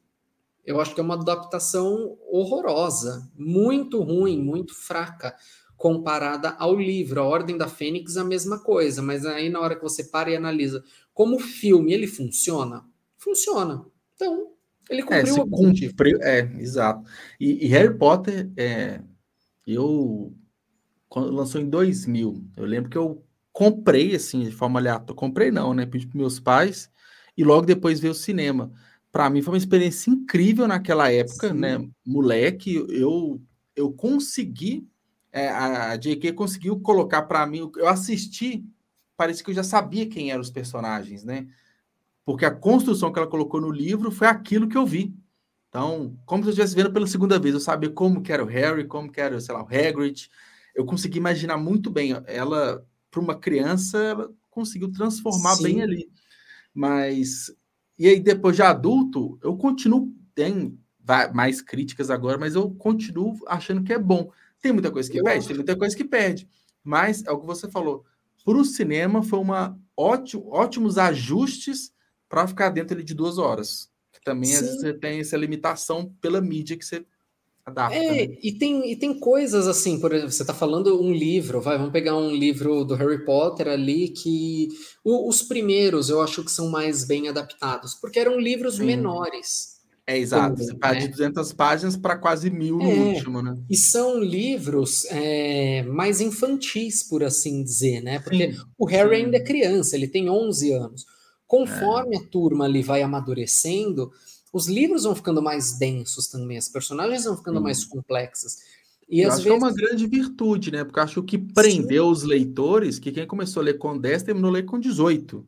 Sim. Né? É uma toda uma uma fase de desenvolvimento da pessoa, do leitor com o livro, né? É um é, eu comecei legal. a ler Harry Potter com oito anos, né? É. E então eu cresci junto com o, o, Harry Potter, mais ou menos, né? Então é interessante isso, porque é um livro infanto-juvenil que, que coloca muitas questões ali para para você que está crescendo também, para você como adulto, né? Eu acho que também vai muito sim, sim. É, da leitura que você faz do livro. Então, Harry Potter é a história de um menino bruxo que perdeu os pais e está lutando contra um cara que quer matar ele por causa de uma profecia. Sim, é essa história, mas também. Mas é a camada superficial. Né? Exato, é a história, mas também é a história de um menino que está crescendo, que está amadurecendo, que está tendo que enfrentar os desafios da vida adulta, que está se uhum. apaixonando, que está tendo Sim. problemas com é, diretor na escola, que está tendo problemas com adultos que querem subjugar ele por ser um adolescente. Problemas de é, família,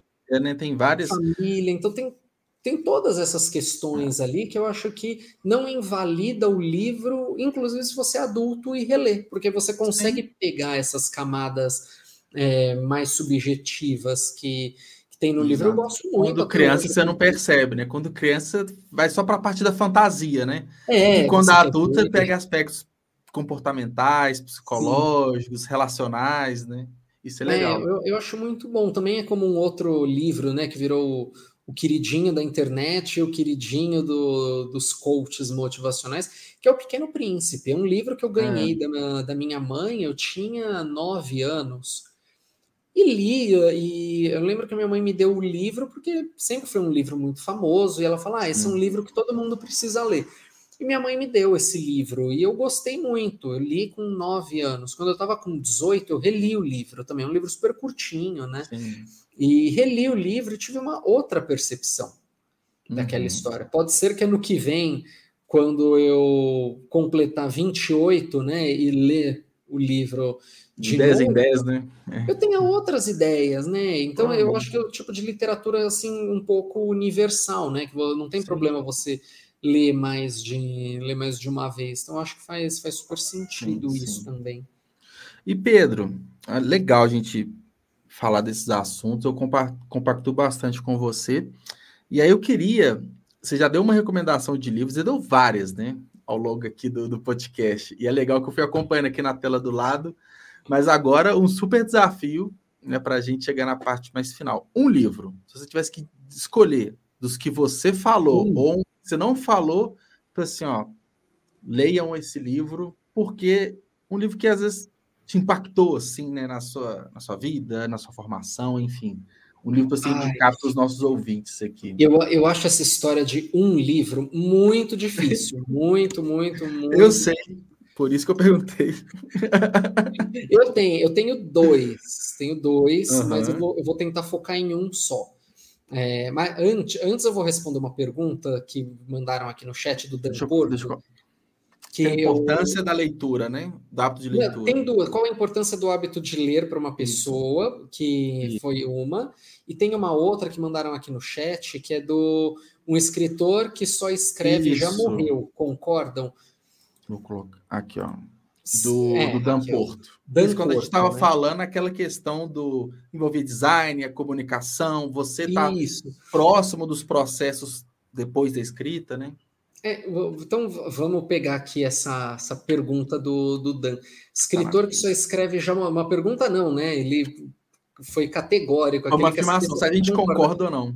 Eu, eu acho que eu concordo, né? Eu acho que hoje, no mundo que a gente vive, é, é, meio impossível você ser uma coisa só. Eu acho que isso é muito é muito aquela coisa de revolução industrial, sabe? Que você só uhum. eu só aperto parafuso, você só encaixa a pecinha. Eu, eu acho que não. É, eu concordo com, com o Dan, acho que o, o escritor que só escreve não existe mais. E eu acho que nem deveria existir, porque eu acho que uma pessoa que só escreve, ela não está tão ligada ao que está acontecendo. Eu acho que ela precisa escrever, eu acho que ela precisa ter é, noções de, de design, ela precisa ter noções de storytelling. Hoje em dia, né, a, a, a escrita ela está muito mais profissionalizada do que anos atrás. Então, e concorrida, né? É muito mais concorrida também. Muito mais concorrida, né? E antigamente, hoje nós temos uma coisa que eu acho muito boa, que antigamente não se tinha, que são cursos de escrita, né? Você não tem o, o você não vê, por exemplo, a Clarice Lispector fazendo um curso de escrita, né? Não, não uhum. se tem, é, não se sabe disso, não se sabe, por exemplo, se o, o Jorge Amado fez um curso de escrita. Não existe essa coisa, né? Não Sim. existia essa coisa da formação é, escritora. As pessoas liam muito e liam mais do que liam hoje, não tinham tantas distrações como a gente tem hoje, que a gente tem Instagram, tem Facebook, Sim. tem internet, tem um monte de coisa acontecendo, tem 200 streamings, 200 filmes, 200 séries. Então eu acho que eles conseguiam focar mais e de fato só se dedicavam muito à escrita, mas acho que também não só escreviam, eles faziam outras coisas. Eu acho que essa coisa do escritor Sim. que só escreve, eu acho que nunca existiu, na verdade. É, eu acho, acho que hoje que é fácil. É, eu acho que e pega um aspecto hoje também, igual você falou que você foi muito chato, né, no, no processo pós-escrita do seu livro, você acompanha o designer, aí vamos supor que você tem que acompanhar um revisor textual, você tem que estar tá Vai ter uma editora, não vai ter uma editora, as estratégias de divulgação, de marketing, tem que entender do processo é. de ponta a ponta. O só escrever, acho que entra muito no que a gente falou também, que é aquele cara que vai engavetar seus textos e não vai pôr para fora. É, só ou, é isso. Né? Ou você já é um escritor ou escritora conceituado, que Aí só vive é disso. Então a sua é. função é escrever, né? Você, você tem um contrato com a editora, a editora te paga ali tem um valor uma gama mensal. de pessoas ali embaixo, de embaixo é, assim, né? Na cadeia da produção do livro. Mas é. pegando, por exemplo, aqui até o, o caso do patrocinador do Pode Ler e Escrever, Sim. que é o Clube de Autores. Para você publicar pelo Clube de Autores, você não pode ser só um escritor que escreve. Você tem que ter noção de design, porque senão o seu livro vai sair com uma capa feia pra caramba e ninguém vai comprar. Porque a gente Às vezes mal diagramado, mal revisado, tem que entender as etapas todas. Mal revisado. Ah. É... Então, eu, eu acho que, primeiro, né? Eu acho que esse escritor que só escreve nunca existiu. Acho que ele sempre teve Sim. que. Eu acho que antes ele tinha menos distrações. Só que é hoje a gente, é, eu acho que é necessário a gente ser um escritor que saiba de outras coisas, que tenha noção de tudo isso que a gente já, já conversou, até para você fazer a tua história rodar. Né? Você tem Exato. que ter, imagina, eu fiz um curso de. Né, eu, além da pós-graduação, eu faço diversos cursos pequenos em, em roteiro Imagina, né? Uma das fases do roteiro que a gente teve, porque não adianta só você ter a ideia e você escrever a sua ideia e mandar para alguém para produzir. Você tem que vender sua ideia, que é um, negócio que a gente chama de pitching. Para fazer Sim. um pitching, você tem que fazer uma apresentação em PowerPoint, normalmente. Se você não tem noção de fazer um PowerPoint, fizer uma apresentação feia, a pessoa não vai nem prestar atenção em você, principalmente no momento que nós estamos vivendo hoje, que é de uma pandemia. Então, assim, os festivais de ano, todo ano tem o Frapa, que é o Festival uhum. de Roteiro de, de Porto Alegre, que, é, que é, um, é, super bacana. Quem é roteirista e não participou, inscrevam seus projetos, participem, porque é muito legal. É, você precisa ter uma apresentação legal, porque você vai mostrar isso para um executivo de um canal ou de mais canais ou de uma produtora de filme. Aquilo tem que brilhar os olhos da pessoa para ela falar, putz, que apresentação legal, eu quero ver e fora isso. uma questão de oratória também, né? Uma questão de como falar, como se apresentar, que vai ser um Exato. conjunto, né, do conteúdo textual dentro de uma apresentação com design e uma Sim. forma de se expressar. Então não tem é. como ficar, né, introspectivo só escrevendo. Você é, tem que não... também colocar para fora, né? Sim, e não adianta. E, e, assim, você não precisa ser o designer, você não precisa ser o é. revisor. Você pode contratar pessoas que são profissionais para isso. O que mais tem, tem hoje são prof... vários freelancers, né? Que tem Exato. hoje no mercado fervilhando. Imagina, né? eu até comentei, a capa do meu livro foi feita por uma designer. Sim. A, quando eu faço pitching de projetos de roteiro meu, eu contrato uma pessoa para fazer a apresentação. Eu dou uma noção para ela do que eu quero, mas eu contrato uma pessoa para fazer esse tipo de narrativa para mim, é. porque eu não tenho esse know-how, né? Ou é, você sabe se tá bom, se não tá, você tem uma noção, você é. sabe expressar aquilo que você quer, você está acompanhando, até o, você tem que ter a expertise de saber quem buscar. Você Sim, sabe que precisa de um designer, um capista. Eu tive, eu tive uma chefe uma vez é, que ela me disse uma coisa que eu guardei para minha vida, assim, que ela falou: você não precisa saber fazer tudo, mas você precisa saber se tá bom ou se não tá e precisa saber para quem pedir.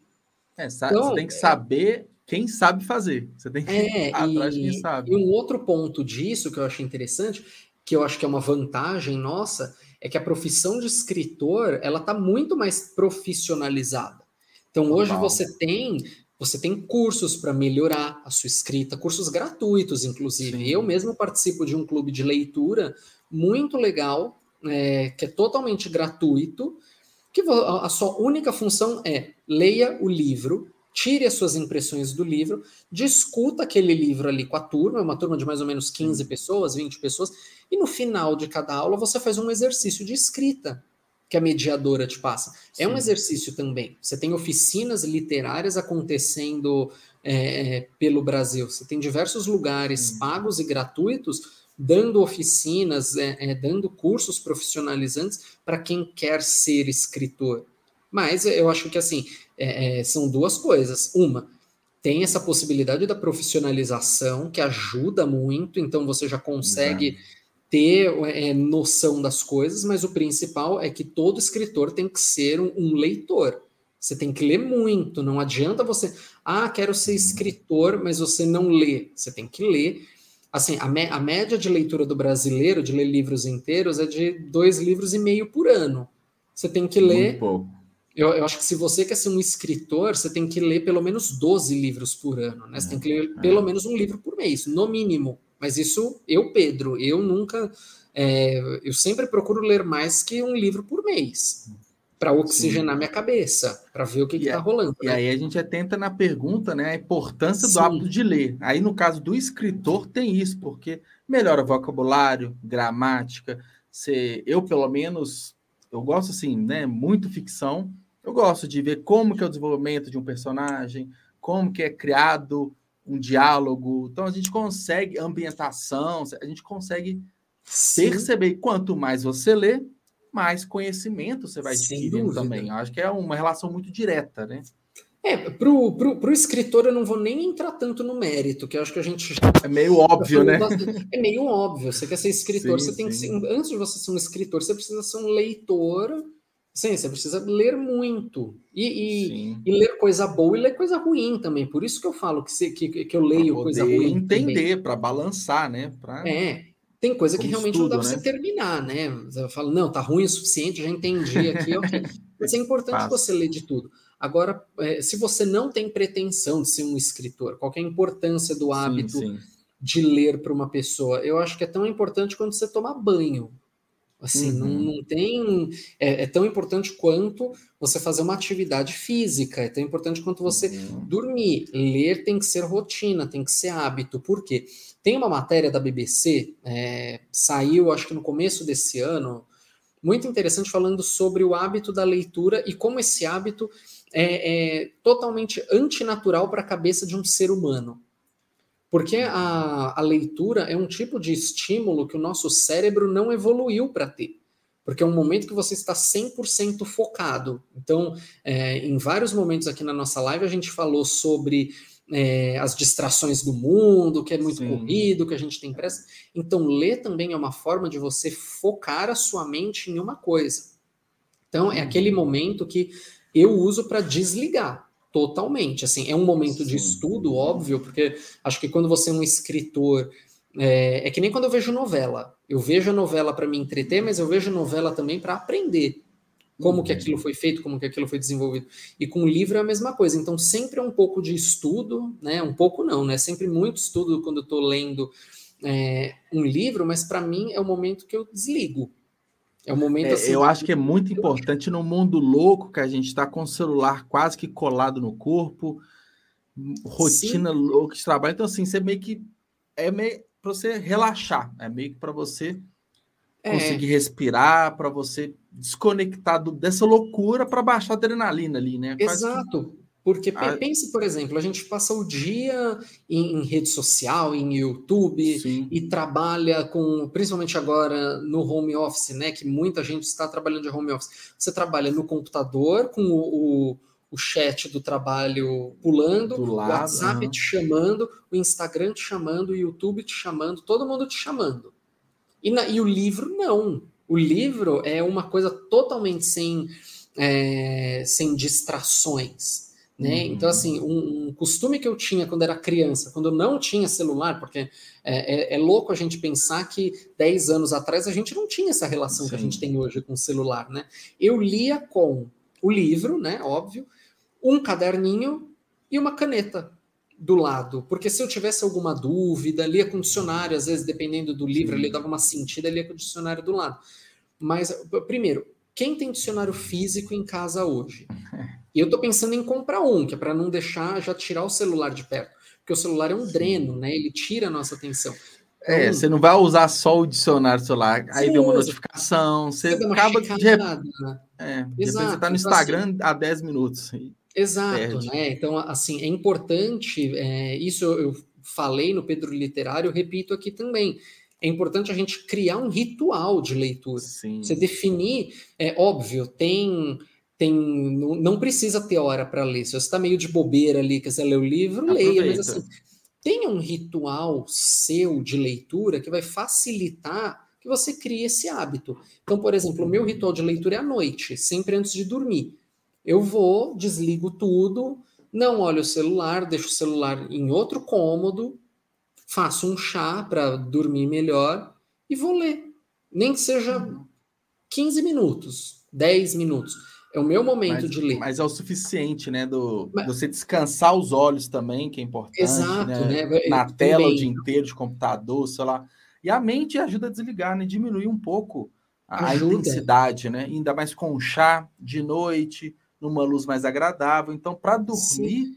é uma ótima muito saída. Né? melhor. Né? E vai, vai te fazer ter um sono muito melhor. E, né, e isso também é cientificamente comprovado. O, a, leitura ela ativa partes do nosso cérebro que outra coisa, ver uma série, né, é, ver uma TV, ver o YouTube, mexer no, no, na internet, não estimula, porque a leitura ela usa muito do nosso cérebro. Ela usa é, partes do nosso cérebro que normalmente ficam ali quietinhas.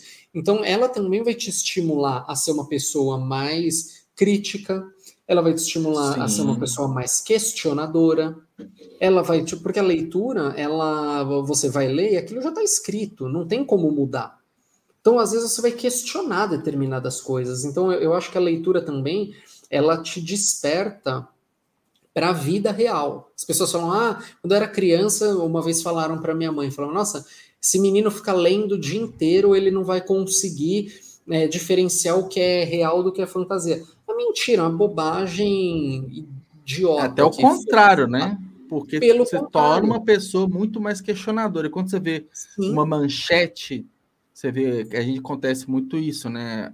muito sensacionalismo, né? Você sabe muito bem disso é. É, do jornalismo, ou então fake news, tem tanta com é, tantos Exato. textos produzidos de uma forma mal intencionada que se você não tiver uma boa interpretação de texto ali, você vai se deixar levar é. por algo e, enfim. Porque a internet ela acelera, né? E eu acho que o livro, como a gente já falou, ele te desacelera um pouco. Então, na internet é muito fácil, você recebe um estímulo, você pega aquilo, você compartilha para 20 pessoas. Você posta no teu stories no Instagram, 200 pessoas ah. veem aquilo.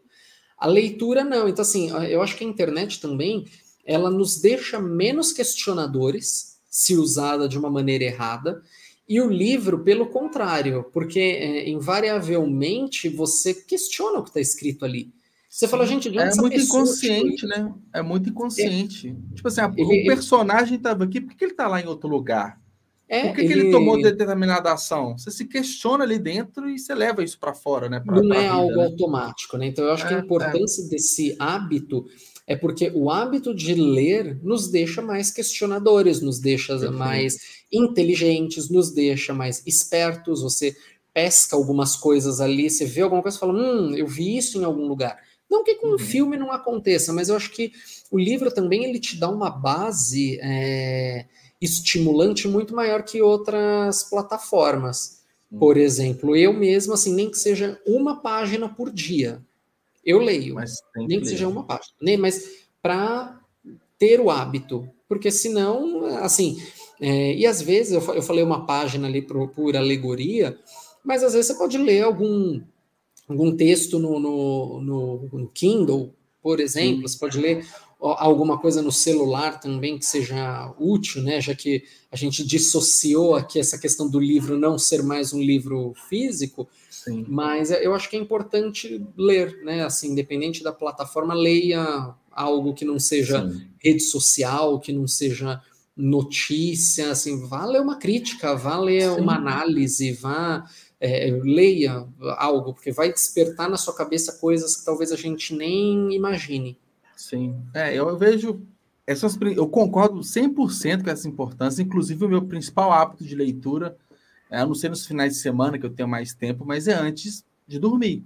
Então, assim, Sim. se eu vou deitar meia-noite, uma hora, que era normal, eu sei que eu vou dormir mais ou menos uma hora depois.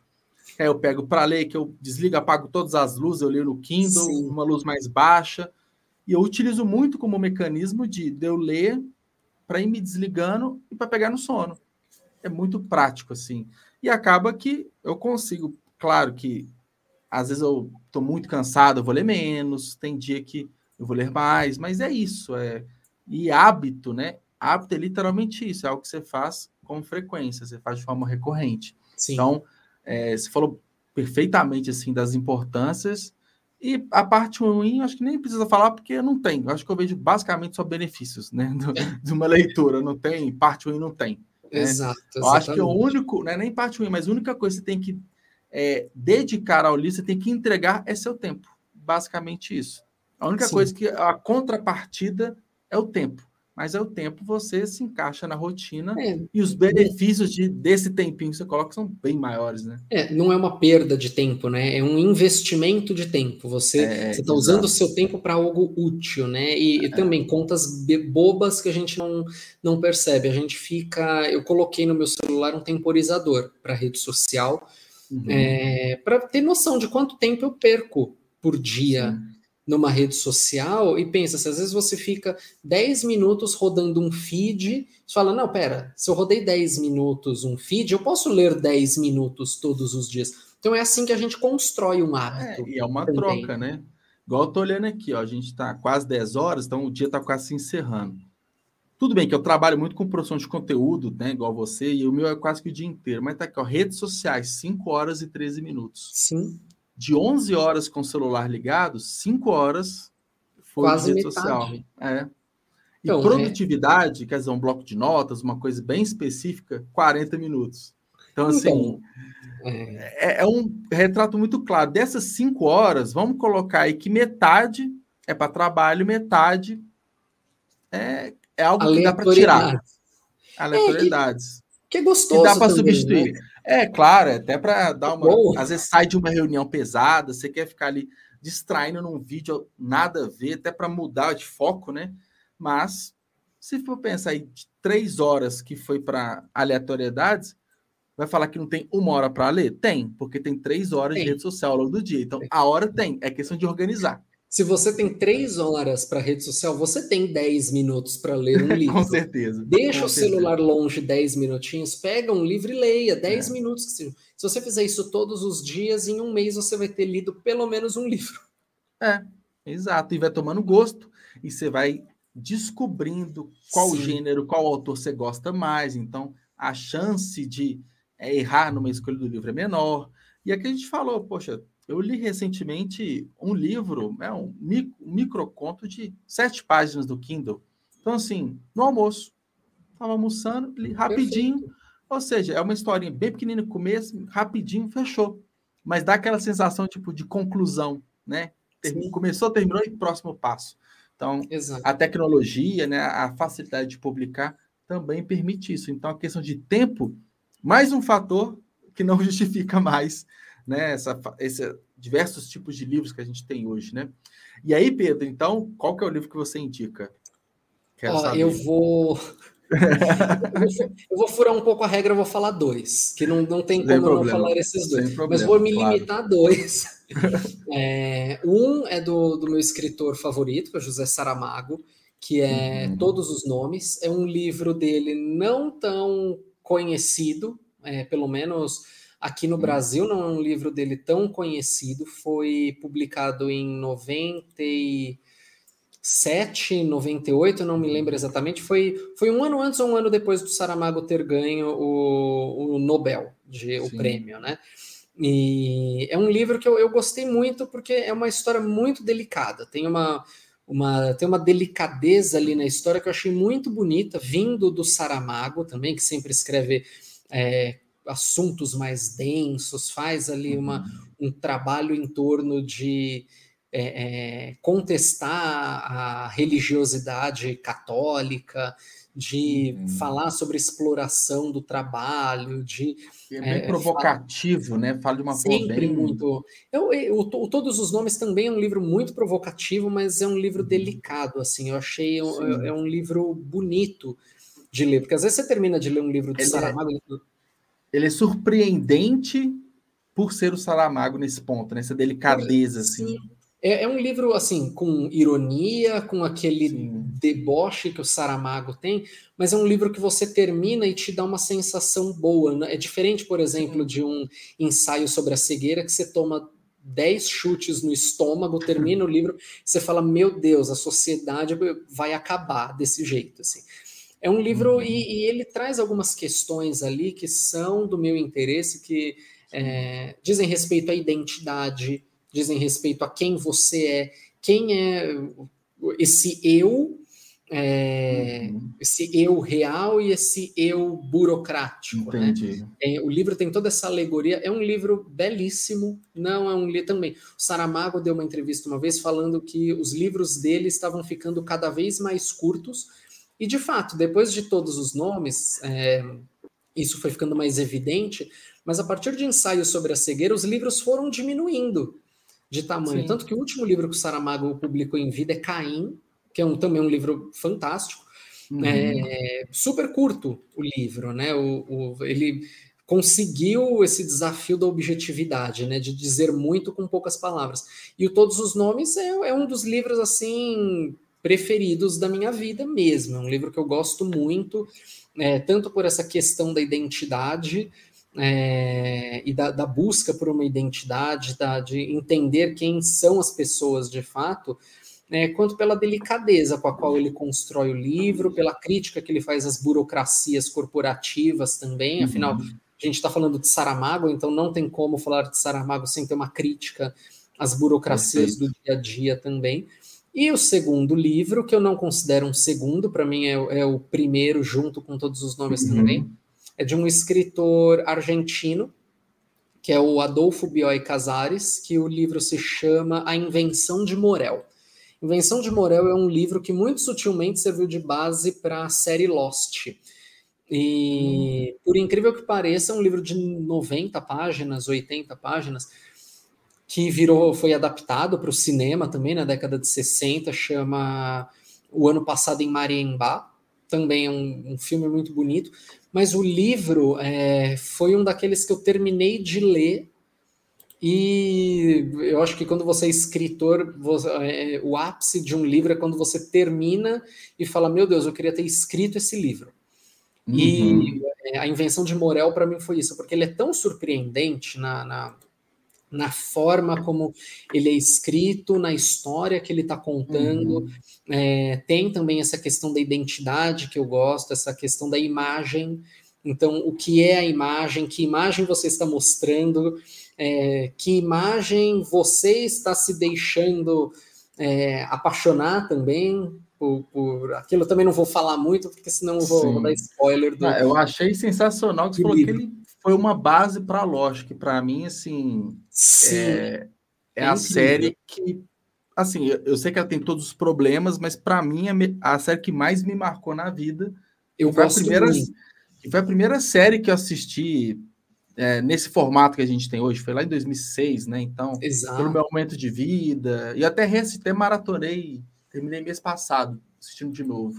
É, eu tentei, não, eu tentei. sabia dessa referência. Eu... É, eu tentei ver, não consegui. É, primeiro, eu não sou muito fã de série, assim, o, o formato série eu não. Uhum. Eu, não te é, agrada tanto, né? É controverso, né? Porque eu encaro 170 capítulos de novela. De uma novela o ano inteiro.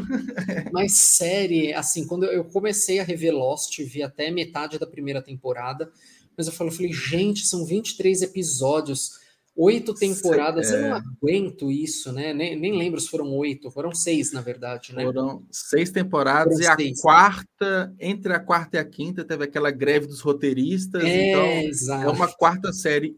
É a, a quarta temporada ela é inútil, 14 episódios que não, não fazem sentido, mas compõem ali, né? Sim. E a quinta e a sexta são boas. Eu descobri, é, exato, assim, eu sempre gostei muito do Lost e eu fui descobrir é, que foi minimamente inspirado, né? Não dá nem para falar que foi baseado, mas é minimamente é, inspirado. É uma das inspirações, né? É, o...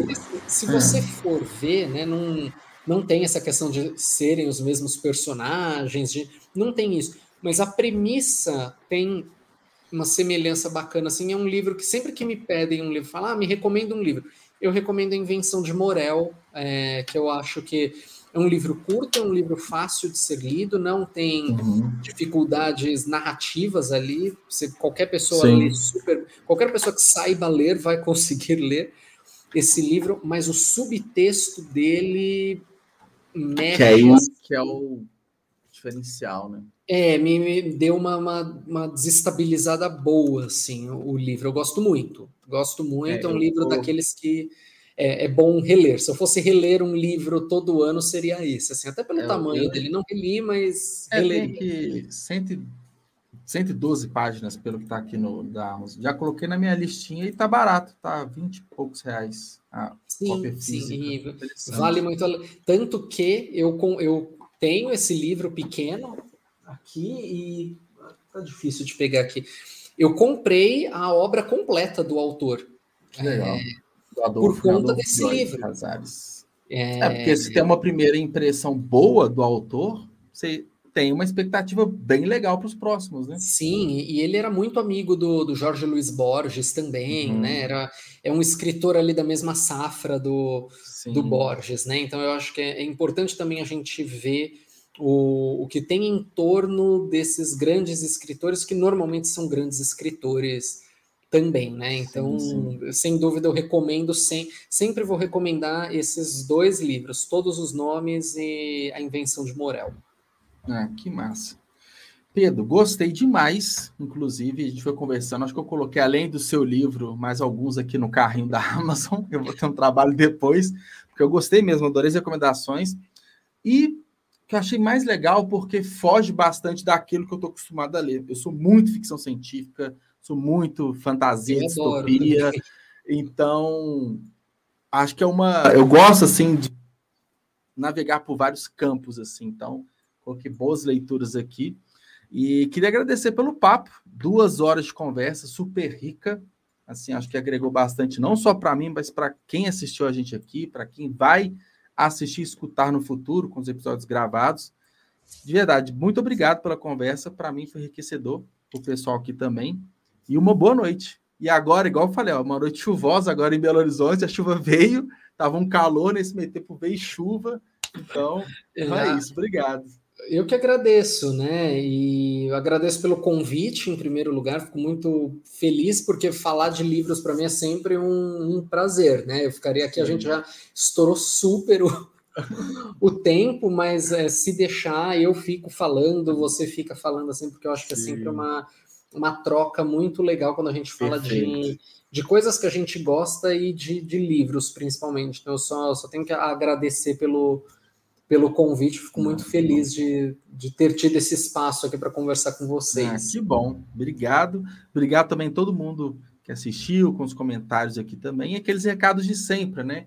Encerrando aqui a transmissão, o episódio já fica disponível no YouTube. Quem quiser assistir desde o começo, já está gravado. Amanhã, nas plataformas de áudio, é, Spotify, Deezer, Amazon Music, vai estar disponível também. E amanhã também eu já vou soltar no Instagram os recortes do, do episódio.